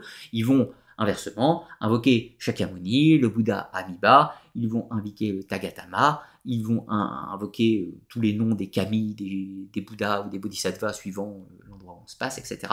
C'est normal. Le vocabulaire change, les symboles changent, les gestes changent, mais l'idéologie, le concept ésotérique, lui, reste assez semblable. Si je puis dire. Donc, Vajrayana, Tantrisme et Mikyo, même combat. Euh, un dernier point, un dernier point avant de passer à la suite, qui me semble, qui me semble important, le tantrisme. Vous avez certainement une image tout à fait rocambolesque du tantrisme en ayant des images de sexualité diverses et variées et des positions tout à fait extravagantes du tantrisme sexuel. Et là, on est parfaitement dans le sujet, c'est-à-dire de la méconnaissance quasi absolue du tantrisme en Occident. Quand vous tapez tantrisme en Occident, vous voyez des stages, des stages dans une maison en dans un petit lieu isolé, vous avez des stages, vous allez pouvoir vous trouver entre hommes et entre femmes, parfois que des hommes, parfois que des femmes, des couples, que des couples, des célibataires et tout un tas d'autres choses. Et vous allez pouvoir aimer, vous allez pouvoir euh, apprendre à vous aimer entre vous tous. Et puis, en gros, vous allez apprendre à vous toucher, vous masser, vous faire tout un tas de choses. Et pourquoi pas plus et ces stages sont en général assez onéreux avec des grands maîtres spirituels qui dispensent leur enseignement. Pourquoi pas? Chacun fait ce qu'il veut de sa vie, ça ne me regarde pas. Mais le tantrisme, c'est loin de se limiter à ça. Le tantrisme, ce n'est pas qu'à ça. Ce n'est pas que ça. On parle, dans le tantrisme, on parle du tantrisme de la voix de la main gauche et de la voix de la main droite. Vous connaissez euh, ça en Occident. On parle de la magie de la voix de la main gauche, Aleister Crowley, et voix de la main droite, Dion Fortune, par exemple théurgie, invocation des anges, ou goétie, invocation des démons. Eh bien, c'est pareil que le tantrisme. Quand on parle du tantrisme de la voix de la main gauche, c'est le tantrisme où l'énergie sexuelle doit être pratiquée concrètement dans la matière. Donc, on prend de l'énergie par l'union des forces, Shakti, Shiva, si vous préférez, l'homme, la femme, on passe les détails, qui permet une libération d'énergie de la Kundalini, l'activation des chakras, des centres d'énergie, via associé à euh, différentes formules magiques, différents mudras euh, différents mudras, différents mantras et possiblement des mandalas représentés par le corps, et pourquoi pas un peu de yoga pour des positions un peu extravagantes, et va pouvoir développer des, des énergies, etc., dans une démarche ésotérique. Et puis le bouddhisme de la main droite est celui qui ne, fait, qui ne matérialise pas l'énergie sexuelle par les actes charnels, mais qui le matérialise de tout un tas d'autres façons symboliques. Donc vous avez en gros un tantrisme opératif au sens matériel et un euh, bouddhisme, euh, un tantrisme qui est beaucoup plus, euh, beaucoup plus symbolique, comme par exemple, je prends un exemple concret, vous avez en Occident un mage qui fait une opération théurgique et qui sacrifie un veau pour avoir du sang concrètement sur le sol, et puis vous avez un autre adepte d'une même opération théurgique qui ne va pas prendre un veau, mais qui va juste dessiner des petits mots dans un cercle pour représenter la même chose, mais sans égorger le veau. Vous voyez l'idée? Et eh bien c'est la même chose avec le tantrisme, on a du tantrisme de la main gauche et du tantrisme de la main droite. Or, dans le bouddhisme, le bouddhisme tantrique ne fait que du bouddhisme de la main droite. Inversement, l'hindouisme fait du tantrisme de la main gauche, etc. Vous voyez un petit peu l'idée. Encore une fois, c'est pas une question de mieux de moins bien, c'est une question de, qui correspond à des fonctionnements ou qui ne correspond pas. D'ailleurs, euh, le taoïsme, mais dans le taoïsme, c'est pareil. On trouve exactement les mêmes concepts que dans le tantrisme. Il y a tout un tas de courants du taoïsme qui ont des pratiques d'énergie sexuelle avec des actes concrets, très hiérogamiques, et puis d'autres qui ne font ça que dans un aspect symbolique, métaphysique et, symbolique. Donc vous avez de tout. Euh, voilà, l'idée c'est qu'on va trouver les enseignements ésotériques identiques dans le taoïsme et dans le bouddhisme. Euh, voilà, tout simplement. D'ailleurs, parlons un petit peu plus loin. Le Neidan Shu, qui est, on va dire, un peu l'ésotérisme chinois lié au taoïsme, et l'Om Yodo, qui est un petit peu une sorte d'ésotérisme un peu plus pratique. Là, on est clairement sur les pratiques euh, très proches des sciences occultes, des sciences occultes occidentales au point que l'homme yodo au Japon a été interdit pendant la révolution magie. Aujourd'hui, il est étudié à l'université. On peut acquérir un diplôme d'enseignement sur l'historiographie, l'histoire, le développement, la pensée de l'homme yodo, mais ça a été interdit pendant très très longtemps. Vous imaginez en Europe euh, si on avait à la fac les études supérieures en ésotérisme, ça serait fascinant. moi, ça m'aurait fasciné. Eh bien au Japon, ça existe, vous voyez? C'est génial. Euh, bon, tout ça pour dire que du coup, dans ces euh, écoles, le Nedaichu ou l'homme yodo, il y a des pratiques rituelles clairement opératives. Hein. Là, c'est le sorcier du village, vous l'avez consulter dans le but de faire un sort, d'accomplir une action, de faire un exorcisme, d'invoquer quelque chose pour un but. Par exemple, vous avez peut-être tous connu le manga Death Note. Death Note, vous parlez Shinigami. Eh bien, par exemple, l'homme yodo au Japon est censé pouvoir invoquer et contrôler un Shinigami, donc sous-entendu provoquer la mort de quelqu'un d'autre, ou inversement éviter la mort de quelqu'un d'autre. On trouve des pratiques rituelles magiques qui sont en fait très proches du vaudou, de la santeria, ou des sciences occultes, au Japon, des sciences occultes en Occident. C'est très très proche. La seule différence, c'est que les termes, les symboles, les gestes et les outils ne sont pas les mêmes, puisque ce n'est pas la même culture, les référents ne sont pas, sont pas identiques. Tout simplement. Par exemple, dans le Myuji, euh, on utilisait cinq éléments, cinq éléments de la cosmogonie chinoise, alors que inversement en Occident, on utilisait les quatre éléments de la cosmogonie euh, gréco-romaine, si l'on peut dire, si je, si je veux dire. Donc, air, terre, feu, eau, alors que euh, dans l'omnologie, on va utiliser cinq symboles, si je ne me trompe pas. Donc il s'agit du métal, de l'eau, du bois, du feu et de la terre. Et de la terre, oui, c'est ça. Donc je dis ces cinq éléments. Après, vous allez me dire, oui, mais en fait, en Occident, on a un cinquième élément, c'est l'esprit. Dites pas Akasha. Akasha, c'est un mot asiatique. Donc ça se retrouve ailleurs. Nous, on dit éther ou esprit, pour parler du cinquième élément en Occident. Oui, sauf que, en fait, dans la cosmogonie euh, chinoise, ils ont aussi un, sixième élément, donc ça change encore tous les paramètres. Bref, tout ça pour dire que le Myuji, il fait une incantation liée avec ces cinq éléments, l'effort du chi, du ki, de tout ce que vous voulez pour faire un sort, alors que nous, on utilise quatre éléments et des mots divins qui sont basés sur notre culture. Mais l'idée est la même, vous l'aurez compris. Parlons pour finir, dernier point, les ninja quan, des arts martiaux internes.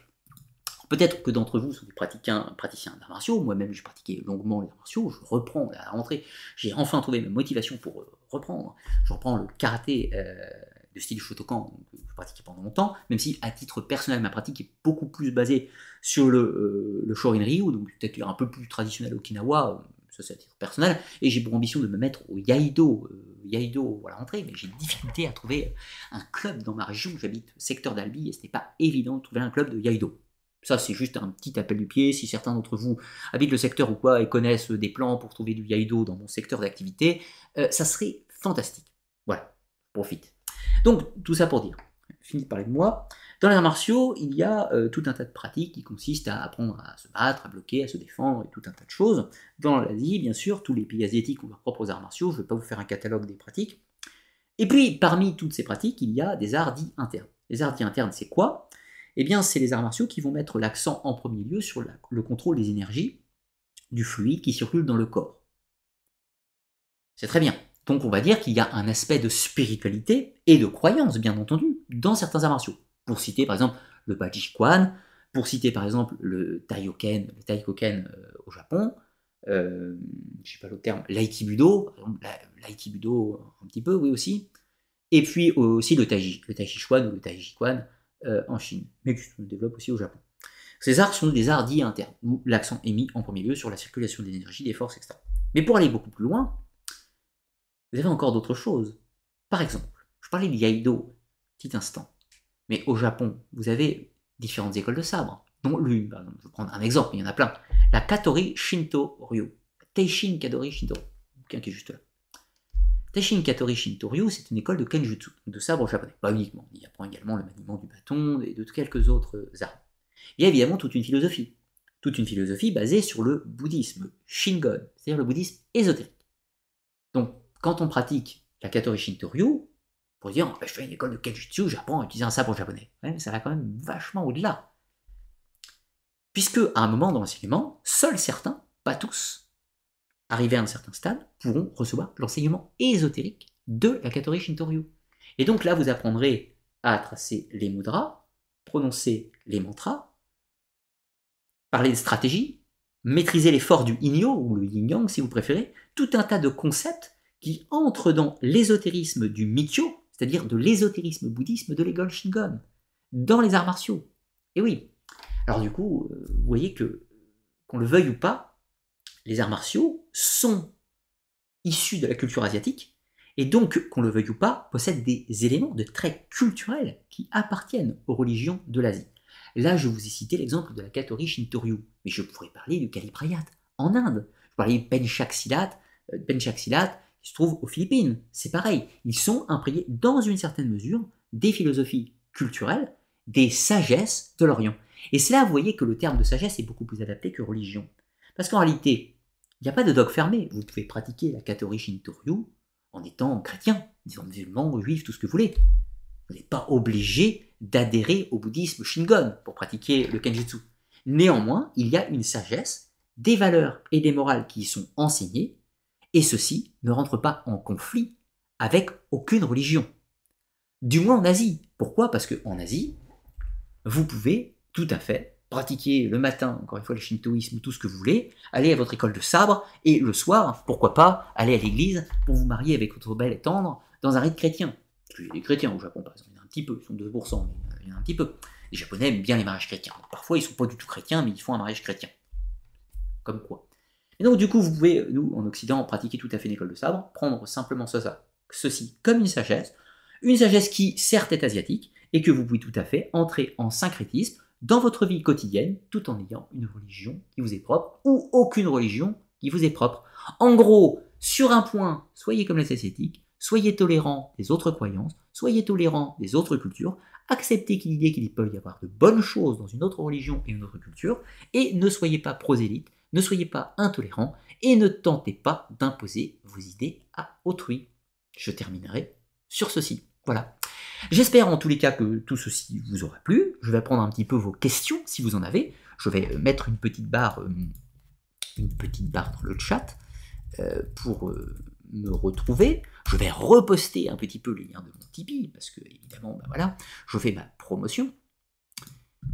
nous sommes toujours en direct. Vous êtes un Combien vous êtes en direct Ah, vous êtes 340 eh 340, ben, c'est pas mal pour une vidéo qui traite religion, spiritualité. En général, vous êtes beaucoup quand, vous êtes beaucoup quand je parle archéologie, histoire. Vous êtes un peu moins en général sur les sujets.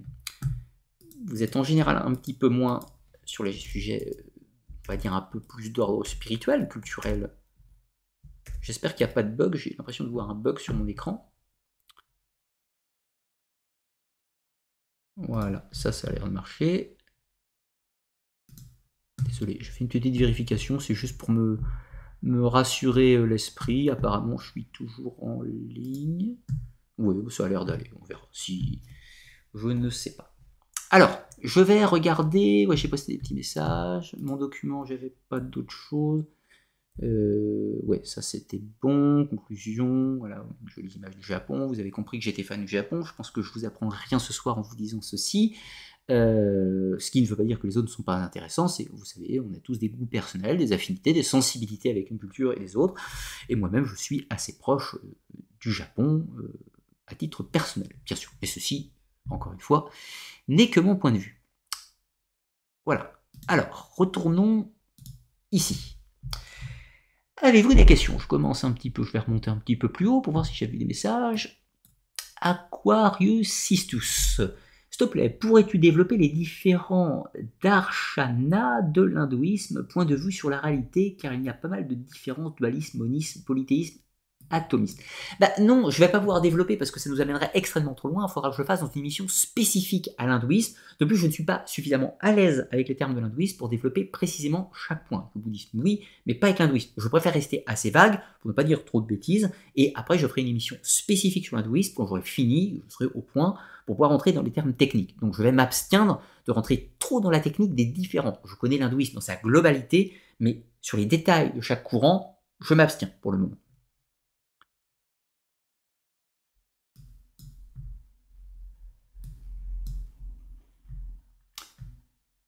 Alors. Euh, il y a juste un mec depuis tout à l'heure qui persiste à dire que le christianisme est plus ancien que le judaïsme, alors qu'on a des preuves historiques et matérielles du contraire. Ce n'est pas une question, mais j'en profite parce que c'est rigolo. Oui, en effet, euh, c'est quand même assez difficilement, euh, quand même assez difficilement probable que le christianisme serait plus vieux que le judaïsme. Il va falloir amener des preuves béton. C'est quand même assez, assez difficile, je pense.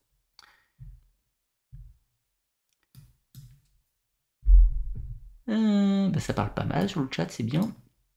Euh, Tommy, comment s'appelle cette pratique de magie noire qui consiste à utiliser un animal venimeux qu'on a forcé à se battre jusqu'à la mort avec d'autres animaux venimeux dans des espaces de clos? Il n'y a pas de nom spécifique, hein, c'est des pratiques qu'on trouve beaucoup en Occident, en l'occurrence on trouve aussi en Orient d'ailleurs, mais je sais qu'on les trouve en Occident, on les trouve dans le vaudou, euh, dans le vaudou mar, le boko, la pratique des sorciers, des sorciers vaudou, le boko, où on trouve ce type de pratique. Attention, le vaudou n'est pas de la magie noire, il y a des gens dans le vaudou qui pratiquent la magie noire, ce n'est pas la même chose, on appelle beaucoup. Mais il n'y a pas de nom spécifique. Enfin, si, il y a des noms dans chaque culture, bien sûr, mais je ne les connais pas de tête.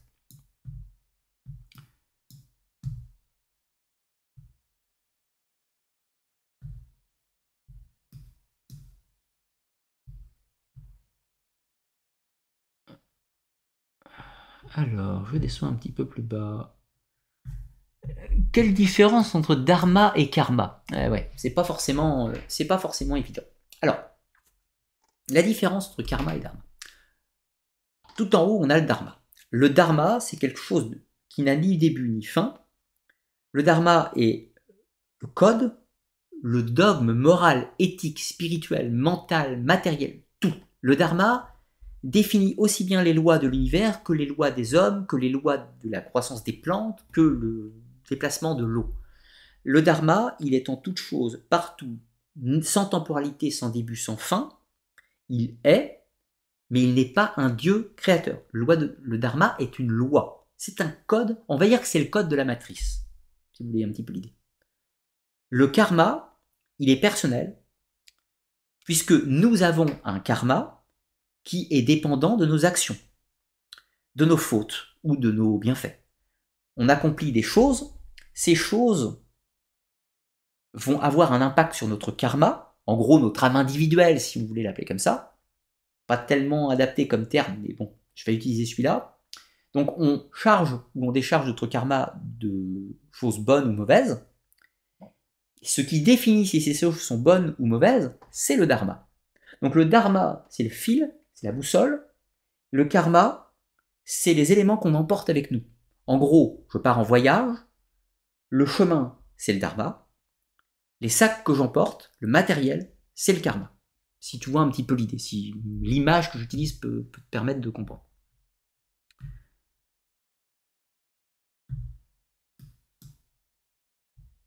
Quelle est la date des premiers tracés des philosophies asiatiques? Euh, Les premières sagesses philosophiques qu'on peut, à peu près l'an 1000, à peu près l'an 1000 avant JC, euh, par exemple en Chine.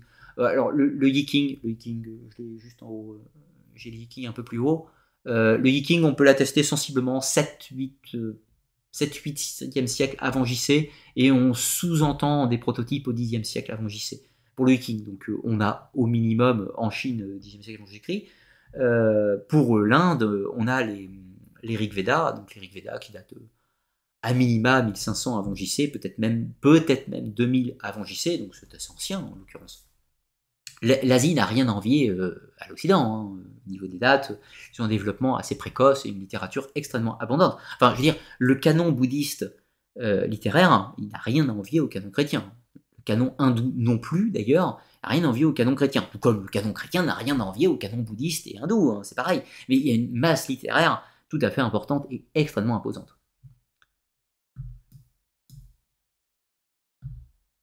Euh, les mariages chrétiens au Japon sont la plupart des parodies esthétiques, les prêtres n'en sont pas. Évidemment, les, mariages chrétiens au Japon, c'est qu'en fait les Japonais sont fans du décorum. C'est-à-dire les Japonaises ont envie d'avoir une robe blanche, ont envie d'avoir une robe blanche, passer une alliance, parce que c'est kawaii en fait. Euh, c'est kawaii, c'est kawaii, sais pas comment ça se traduit, c'est en gros c'est cool, c'est bien, c'est mignon, c'est gentil, je vais pas le dire autrement. Euh, donc voilà, ils aiment bien, c'est comme les Japonais avec la Saint-Valentin, quoi. Fait la Saint-Valentin, euh, mais ça veut rien dire pour eux la Saint-Valentin, c'est qu'ils en profitent pour que les filles offrent des chocolats aux garçons dont elles sont amoureux. Euh, c'est tout. Les Japonais fêtent Noël, mais le jour de Noël, ils vont au KFC. Parce qu'il faut manger une dinde de Noël. Alors eux, pas, pas mon truc, alors ils vont au KFC. Ils s'en foutent. Pour Noël, c'est pas une fête religieuse. Pour eux, c'est une fête culturelle. Euh, c'est une fête culturelle kawaii qui vient de l'Occident. Ça veut rien dire. Quand un japonais veut se marier religieusement, il fait un mariage shinto avec des trucs, machin, ça dure trois jours. Bouddhisme. En fait, on a pour habitude souvent de dire que les japonais font font un rite funéraire bouddhiste, ils se marient avec un mariage shinto, éventuellement ils font pas un baptême chrétien ou un mariage chrétien et un baptême shinto, ça va varier en fait. Mais la plupart des cérémonies culturelles d'étapes de la vie, c'est du, shinto qu'ils font. Par contre, le rite funéraire, c'est bouddhiste en général, souvent. Après, le, christianisme, oui, c'est une curiosité. Après, il y a, y des japonais chrétiens, il n'y en a pas beaucoup, mais bon, il y en a quelques-uns, quoi. Quelques-uns. Enfin, de toute façon, les, chrétiens ont, compris, hein, quand, quand, quand Tokegawa euh, a unifié le Japon et qu'il a commencé à voir que les premiers chrétiens, notamment les jésuites, faisaient du prosélytisme sur l'île, ça s'est pas bien fini. Il a fait exécuter les 30 000 qui étaient sur place, et le christianisme a dû euh, exister et faire largement profit de bas et vivre complètement en clandestinité pour le peu qui restait pendant les 400 années suivantes. Clairement, le prosélytisme au Japon, ça marche pas. Faut pas, faut pas, faut pas essayer de faire du prosélytisme au Japon. C'est pas un truc qui, qui fonctionne. Enfin, ça leur a coûté cher aux chrétiens, c'est tout.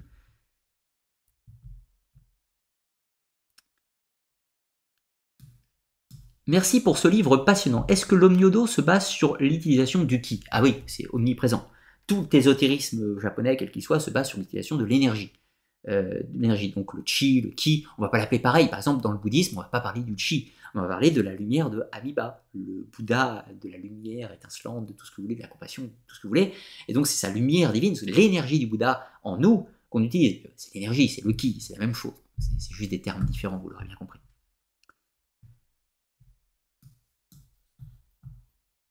Euh, il y a des gens bien intentionnés et d'autres moins, et ceux dans toute l'humanité et confession religieuse, c'est sûr. Ah oui, je te rejoins, il y a des cons partout, quelle que soit la culture et l'environnement. Euh, merci pour beaucoup de vos messages. Hein. Je ne les lis pas tous, mais euh, vous avez tous de gentils messages et c'est super adorable. Si le karma existe, alors il impacte notre vie actuelle, car si on ne s'en souvient pas, ça n'a aucun sens. C'est les croyances de, l'Asie. Les euh, croyances de l'Asie vont te dire que si tu te rappelles pas de tes vies passées, si tu te rappelles pas de tes vies passées, c'est parce que ça va t'impacter dans ta vie présente et que tu dois être libre de ton choix pour accomplir des actions positives ou négatives. Et donc si tu avais conscience de ton karma précédent, eh bien du coup tu ne serais pas totalement libre de faire des bonnes actions. Donc tu ferais des bonnes actions par intérêt et pas seulement parce qu'elles sont bonnes. Donc du coup, euh, on ne pourrait pas juger ton karma. Alors que si tu ne te rappelles pas, tu fais des actions et libre à toi qu'elles soient bonnes. Tout simplement. Mais bon, c'est comme tout, la cohérence d'une religion face à une autre, euh, je pense que tout le monde va se jeter la pierre. Les chrétiens diront que le mythe bouddhiste est incohérent, les bouddhistes diront que le mythe musulman est incohérent, les musulmans diront que le mythe chrétien est incohérent, le chrétien dira que le mythe juif est incohérent, le mythe juif dira que le mythe musulman est incohérent, et puis il dira que le mythe taoïste est incohérent, et le shinto dira que le mythe musulman est incohérent, etc. C'est sans fin, personne n'est d'accord, c'est l'histoire de l'humanité. Mais la différence dans cette histoire, c'est que, je vais prendre l'exemple du Japon, le bouddhiste et le shinto, ils se tolèrent entre eux. C'est déjà un bon point même sans être d'accord. Bon, après, ils finissent par être d'accord, puisqu'on fait un sécrétisme bizarre, mais c'est pas forcément un bon exemple. Voilà, donc, euh, ouais, c'est pas grave, chacun ses pensées, chacun ses croyances. Le propre de la croyance, c'est qu'elle repose pas sur des faits. On y adhère, c'est tout. C'est le propre d'une croyance. La foi. Moi, je crois en tout un tas de choses. Je crois en énergie, je crois au mana, enfin, le chi en l'occurrence. Mais j'y crois. Je peux pas vous prouver que c'est vrai. J'y crois. Qu'est-ce que vous voulez que je vous dise? Vous allez me dire que c'est incohérent? Mais qu'est-ce que vous voulez que je vous réponde? J'y crois. Je m'en fiche que ce soit cohérent ou incohérent. C'est le propre de la croyance. Mais sauf que mon but là n'est pas de m'imposer, de vous imposer mes croyances. Donc je vous dis que c'est ma croyance, afin de ne pas vous l'imposer. C'est pour ça que je vous le dis. Existe-t-il des écoles ésotériques en France? Oh oui, mais ce n'est pas le sujet de cette émission, donc je ne citerai pas les écoles ésotériques françaises.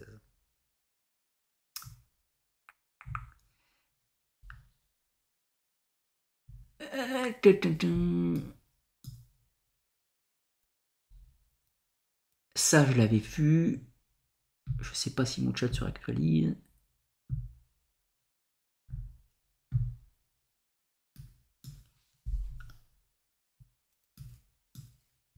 Euh, le régime chinois lutte aussi contre le taoïsme comme les musulmans ou les chrétiens.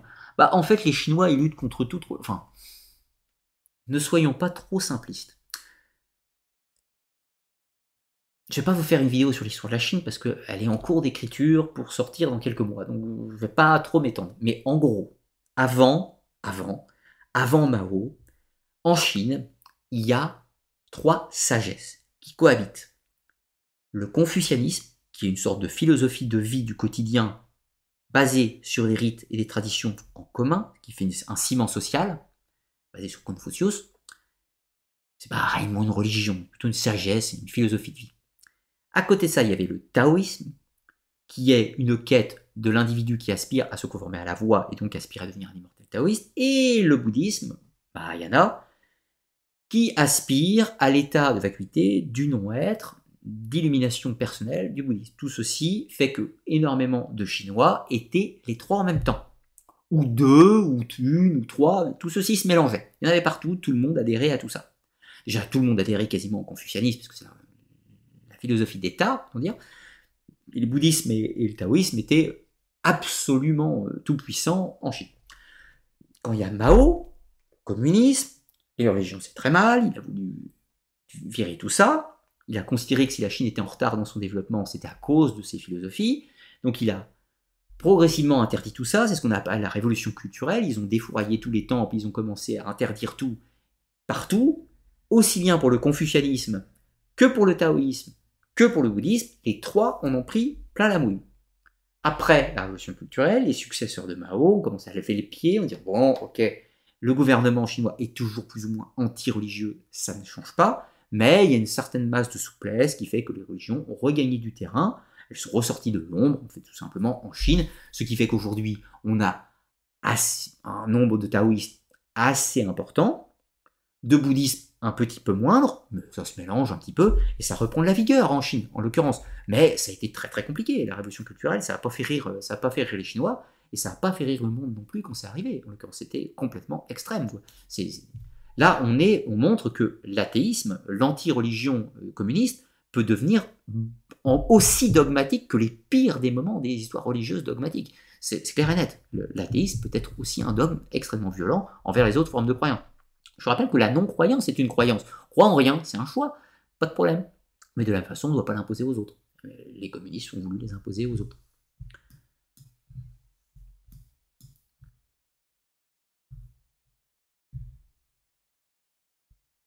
Euh, ça, j'ai répondu. Allez, je pose, encore deux petites questions j'aurai pas atteint 3 heures. Je vais pouvoir arrêter avant 3 heures. C'est assez fantastique. Euh, je suis fier de moi, même si j'ai pas réussi mon objectif de faire 2h30.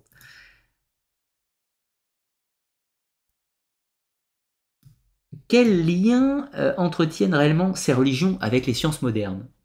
Aucun. Je pense, que, je pense que la science moderne n'entretient aucun lien avec les religions je serais tenté de dire que les religions n'ont pas le choix de faire avec la science moderne et s'y conforment. Alors certaines vont avoir des qualités pour s'adapter, pour intégrer les éléments de la science moderne dans leur euh, théologie, c'est-à-dire qu'en gros, bah, notre théologie dit ça, la science a dit ça, ça correspond ou ça ne correspond pas. Et puis bah euh, voilà, ils tentent de trouver des points de, des points de lecture entre eux, avec d'énormes difficultés, mais euh, ça se fait. Ça se fait, tout simplement. Voilà. Mais la plupart du temps, les religieux se. Les religieux basent sur la foi, c'est-à-dire que la science n'apporte pas de réponse ou pas de contradiction à leur foi, c'est tout. après, chaque personne réagit différemment à ses liens, mais à la base, il n'y a pas un dialogue immédiat entre les religions et la science. Si dialogue il y a, en général, ça ne se passe pas très bien. Donc, euh, voilà, les gens évitent, ils restent dans leur terrain, et voilà.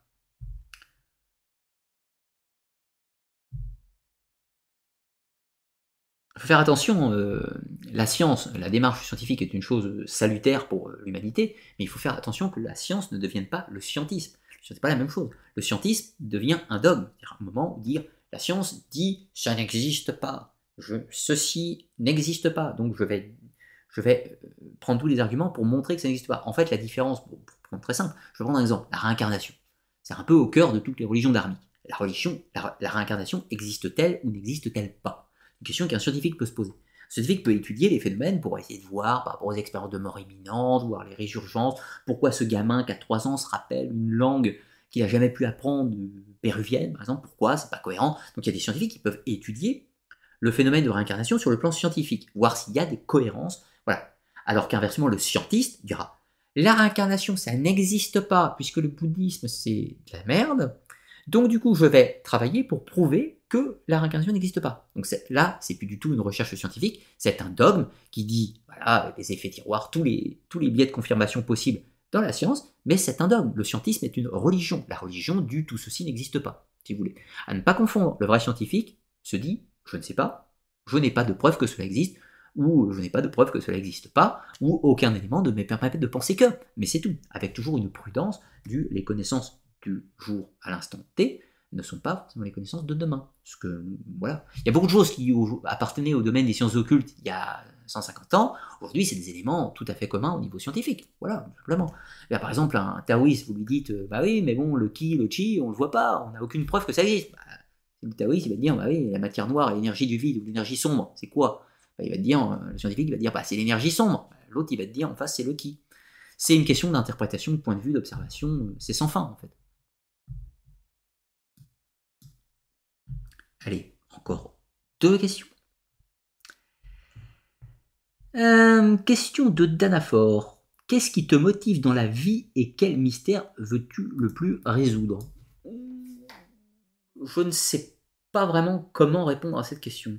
Je suis passionné, voire obsédé par tout un tas de sujets. Je suis passionné à l'obsession par les mythes arthuriens, euh, par les mythes arthuriens, euh, Quête du Graal, etc., toute la littérature et la mystique arthurienne. Mais qu'est-ce que j'ai, que je pourrais résoudre c'est difficile de vouloir résoudre la quête arthurienne, j'ai pas de choses à résoudre, je suis passionné dans l'immersion culturelle, de comprendre les raisonnements, du pourquoi ça a été écrit, de comment ça a été écrit, des messages, des histoires, c'est comme un beau film, ça me plaît. Mais de là dire que je veux résoudre le mythe arthurien, c'est pas, pas tellement, c'est pas adapté.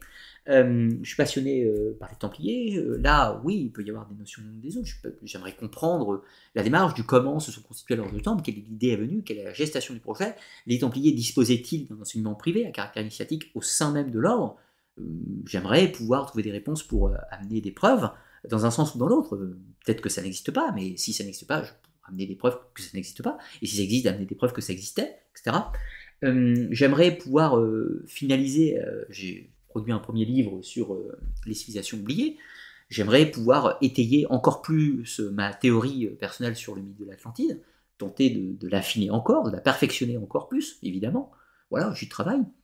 et puis, dans le domaine des sciences occultes et de l'ésotérisme, je suis un cherchant pour moi-même, dans mes croyances personnelles. Je ne suis pas athée, donc j'ai des croyances personnelles. Enfin, je ne suis pas athée. Je ne crois pas en une divinité créatrice, etc. Mais j'ai des croyances diverses et variées et je, poursuis une quête spirituelle personnelle par rapport à ces croyances dans le but d'un accomplissement personnel, une spiritualité, peut-on dire, une quête mystique, peut-on dire, ni plus ni moins. C'est pas pour rien que je m'intéresse à toutes ces spiritualités diverses et variées, si ce n'est que là, je fais un travail historique, euh, du moins que j'aspire à être historique, pour les présenter, les concepts, les croyances, comment ça fonctionne. Après, ce que je crois à titre personnel, euh, ça ne concerne que moi, si je puis dire ma philosophie, ma quête mystique à moi ne me concerne que moi. Là, c'est un travail purement historique que je vous retransmets, qui est basé sur les études que j'ai faites de ces traditions, parce que je suis passionné par l'histoire, l'histoire des raisonnements, des philosophies, des croyances, ça me passionne, donc je tente de les comprendre, de m'immerger dans ces croyances pour tenter d'en saisir la moelle, si vous voulez.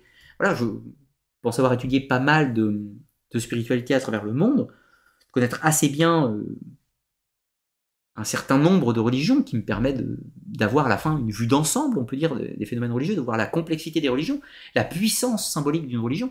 Des religions, on va pas se mentir, il y a des religions qui ont une puissance, une véritable puissance symbolique extrêmement forte, puis d'autres qui ont une puissance beaucoup plus terre à terre, beaucoup plus matérielle, beaucoup plus pragmatique, et puis d'autres qui sont complètement à 2000, euh, qui sont complètement dans une sorte, par exemple, euh, on a des religions, par exemple, comme le judaïsme ou l'islam, qui sont des religions très pratico-pratiques, très terriennes, avec un code, une pratique, des codes de loi, des interdictions alimentaires, ou toutes ces choses-là. Et puis on a des religions comme le bouddhisme Shingon, où les types sont dans une sorte d'éveil spirituel, où les types aspirent à la bouddhéité. On pourrait dire, si on était dans un cadre euh, d'un ésotérisme chrétien, on dirait que leur but c'est la quête de l'homme-dieu. Ils veulent atteindre un état d'existence de seuil du divin. Dans l'idée, même s'il n'y a pas de Dieu dans le bouddhisme, il n'y a pas de Dieu, mais quand tu es un Bouddha, tu es un être ascensionné avec un état d'existence supérieur. Donc nous, en Occident, on va voir ça comme un être divin, si on peut dire. Donc, polythéisme, bizarre. Donc, pour moi, les religions, les spirituels, s'orientent pas sur les mêmes sujets. Ils parlent pas de la même chose. Les objectifs sont pas les mêmes. Et ça va correspondre à des individus ou à d'autres. C'est pas pour rien qu'il y en a plusieurs, si je puis dire. Allez, dernière question. Ton avis sur l'Atlantide? Non, je n'y répondrai pas. J'ai écrit un livre sur le sujet. Si vous voulez connaître mes points de vue sur l'Atlantide, il faut acheter mon bouquin. Arcana du mystère du monde, les civilisations oubliées, édition de l'opportun, disponible dans librairie sur commande, ou à la FNAC, ou Amazon pour les feignants, etc. J'ai déjà répondu à ces questions. Mais j'ai écrit un bouquin, donc euh, quand même, hein, voilà. Je peux pas y répondre en deux secondes, surtout. Allez, la dernière question. Eh ben, il n'y en a pas, eh ben, ça sera parfait. Enfin, il n'y en a pas. J'en ai sûrement loupé plein, mais j'étais en bas du chat. Donc, ça va s'arrêter là. Euh, ça va, voilà, quelques petites annonces pour finir avant les 3 heures. Donc, euh, parlons livre, justement. Je dis, oui, j'ai écrit mon bouquin. Bouquin, bougez pas. Arcana des mystères du monde, les civilisations oubliées, vous le connaissez, hein, vous l'avez euh, déjà vu, bien entendu. Il est sorti il y a deux ans maintenant, ça va faire deux ans euh, à peu près d'être anniversaire, hein, bientôt. Il est sorti en octobre 2020, donc deux ans, mais pendant ces deux années, je ne suis pas resté inactif. En réalité, mon deuxième bouquin est en finalisation. J'arrive à la fin, fin, fin, fin, fin, fin d'écriture. je vais livrer le, j'espère livrer le manuscrit à mon éditeur en septembre en septembre, si vraiment, euh, au pire, pire, pire des cas, ça sera en octobre, mais j'arrive à la toute fin de l'écriture de mon bouquin, il va, euh, un peu la même taille que celui-là, donc ce sera quand même un, bouquin un peu fourni. Euh, par contre, le sujet sera complètement différent. Le sujet sera complètement différent, on va traiter complètement des traditions à caractère ésotérique, clairement, dans ce deuxième livre. Fruit de plusieurs années de recherche, hein, bien sûr, j'avais commencé avant même que celui-là sorte, bien sûr. Euh, voilà, et on arrive à la fin. Alors évidemment, si je livre le manuscrit euh, en octobre, en septembre, vous attendez pas à ce que le livre soit là en fin d'année, qui arrivera forcément l'année prochaine, peut-être peut au printemps prochaine, si tout va bien. On travaille avec l'éditeur, quelques corrections, quelques améliorations à faire, etc., qui ont lieu. Mais voilà, en gros, tout ça pour dire que je ne suis pas resté inactif. le deuxième bouquin arrive à son terme. Et ça m'a pris beaucoup de temps. J'étais un peu moins présent sur les réseaux depuis quelques semaines. Je voulais vraiment mettre un gros coup d'an pour finaliser. Je profitais de l'été, il faisait chaud, je ne pouvais pas faire de tournage avec la chaleur. Donc je me suis vraiment, vraiment concentré pour finaliser le livre j'ai bien avancé au point de d'avoir réussi à finaliser, euh, finaliser à mis en forme, parce que bon, en fait, les idées étaient là, mais c'était après le travail d'écriture vraiment. Euh, en juin, j'avais écrit à peu près 60% euh, du livre, et là, on est à 80, 80, 90 95% peut-être euh, à l'état de ce jour. Donc voilà, ça c'est pour les nouvelles. D'autres projets que je garde secret pour le moment, qui vont sûrement se dessiner dans les mois à venir. Mais voilà, en tout cas, bah voilà, tous ces projets ils avancent. C'est grâce à vous aussi, c'est grâce à l'énergie, à vos gentils messages, à vos encouragements, à votre bienveillance, à votre présence sur les chats, dans ces émissions longues. C'est compliqué parfois de rester concentré sur des émissions aussi longues. Je sais que certains vous les regardent en plusieurs fois, et puis pourquoi pas. Hein, L'important, c'est que ça vous convienne, que vous y trouviez, vous, votre compte, avec vos envies, votre plaisir et vos intérêts. Euh, et voilà, donc euh, tout ça pour dire un grand merci à vous tous. Merci pour votre soutien sur le Tipeee. Euh, voilà, encore une fois, la chaîne continue d'exister. S'il y a des émissions aussi régulières, c'est grâce au Tipeee, évidemment. Sinon, j'en ferai beaucoup moins. Sinon, j'en ferai beaucoup moins. J'en ferai qu'une par mois ou tous les deux mois. Ça serait variable parce que je serais obligé de faire du sponsoring, sinon avec des annonceurs, des pubs, et tous les trucs euh, divers et variés. Euh, j'ai pas envie de le faire pour le moment. Si je le fais, euh, ça sera uniquement avec des marques qui me conviennent, avec qui j'adhère. Là, par exemple, je suis devenu partenaire de, Univers Japon. Univers Japon, une boutique qui vend des produits japonais. Je suis fan du Japon. Hein. Ça va pas, vous doutez bien, c'est cohérent. Donc, ils vendent des kimonos, des yukata qui viennent directement importer du Japon. Et donc, je suis partenaire. Vous avez un lien en description de la vidéo où vous avez 15% en utilisant le code promo Arcana c'est marqué en description, vous avez les liens, enfin bref, vous faites ce que vous avez envie. Pour les fans du Japon, bien entendu. Et ceux qui veulent me soutenir sur Tipeee, eh bien, vous avez en contrepartie accès aux académias, les émissions privées, plus techniques, plus longues, dont la prochaine sortira dans deux semaines. pas d'émission la prochaine, la semaine prochaine, je suis en vacances. Pour la première fois depuis très longtemps, je prends une vraie semaine de vacances. C'est-à-dire je vais prendre 8 ou 9 jours intégralement où je ne vais rien faire lié au travail. Ça fait... J'ai déjà pris des vacances, mais pendant mes vacances, je travaille.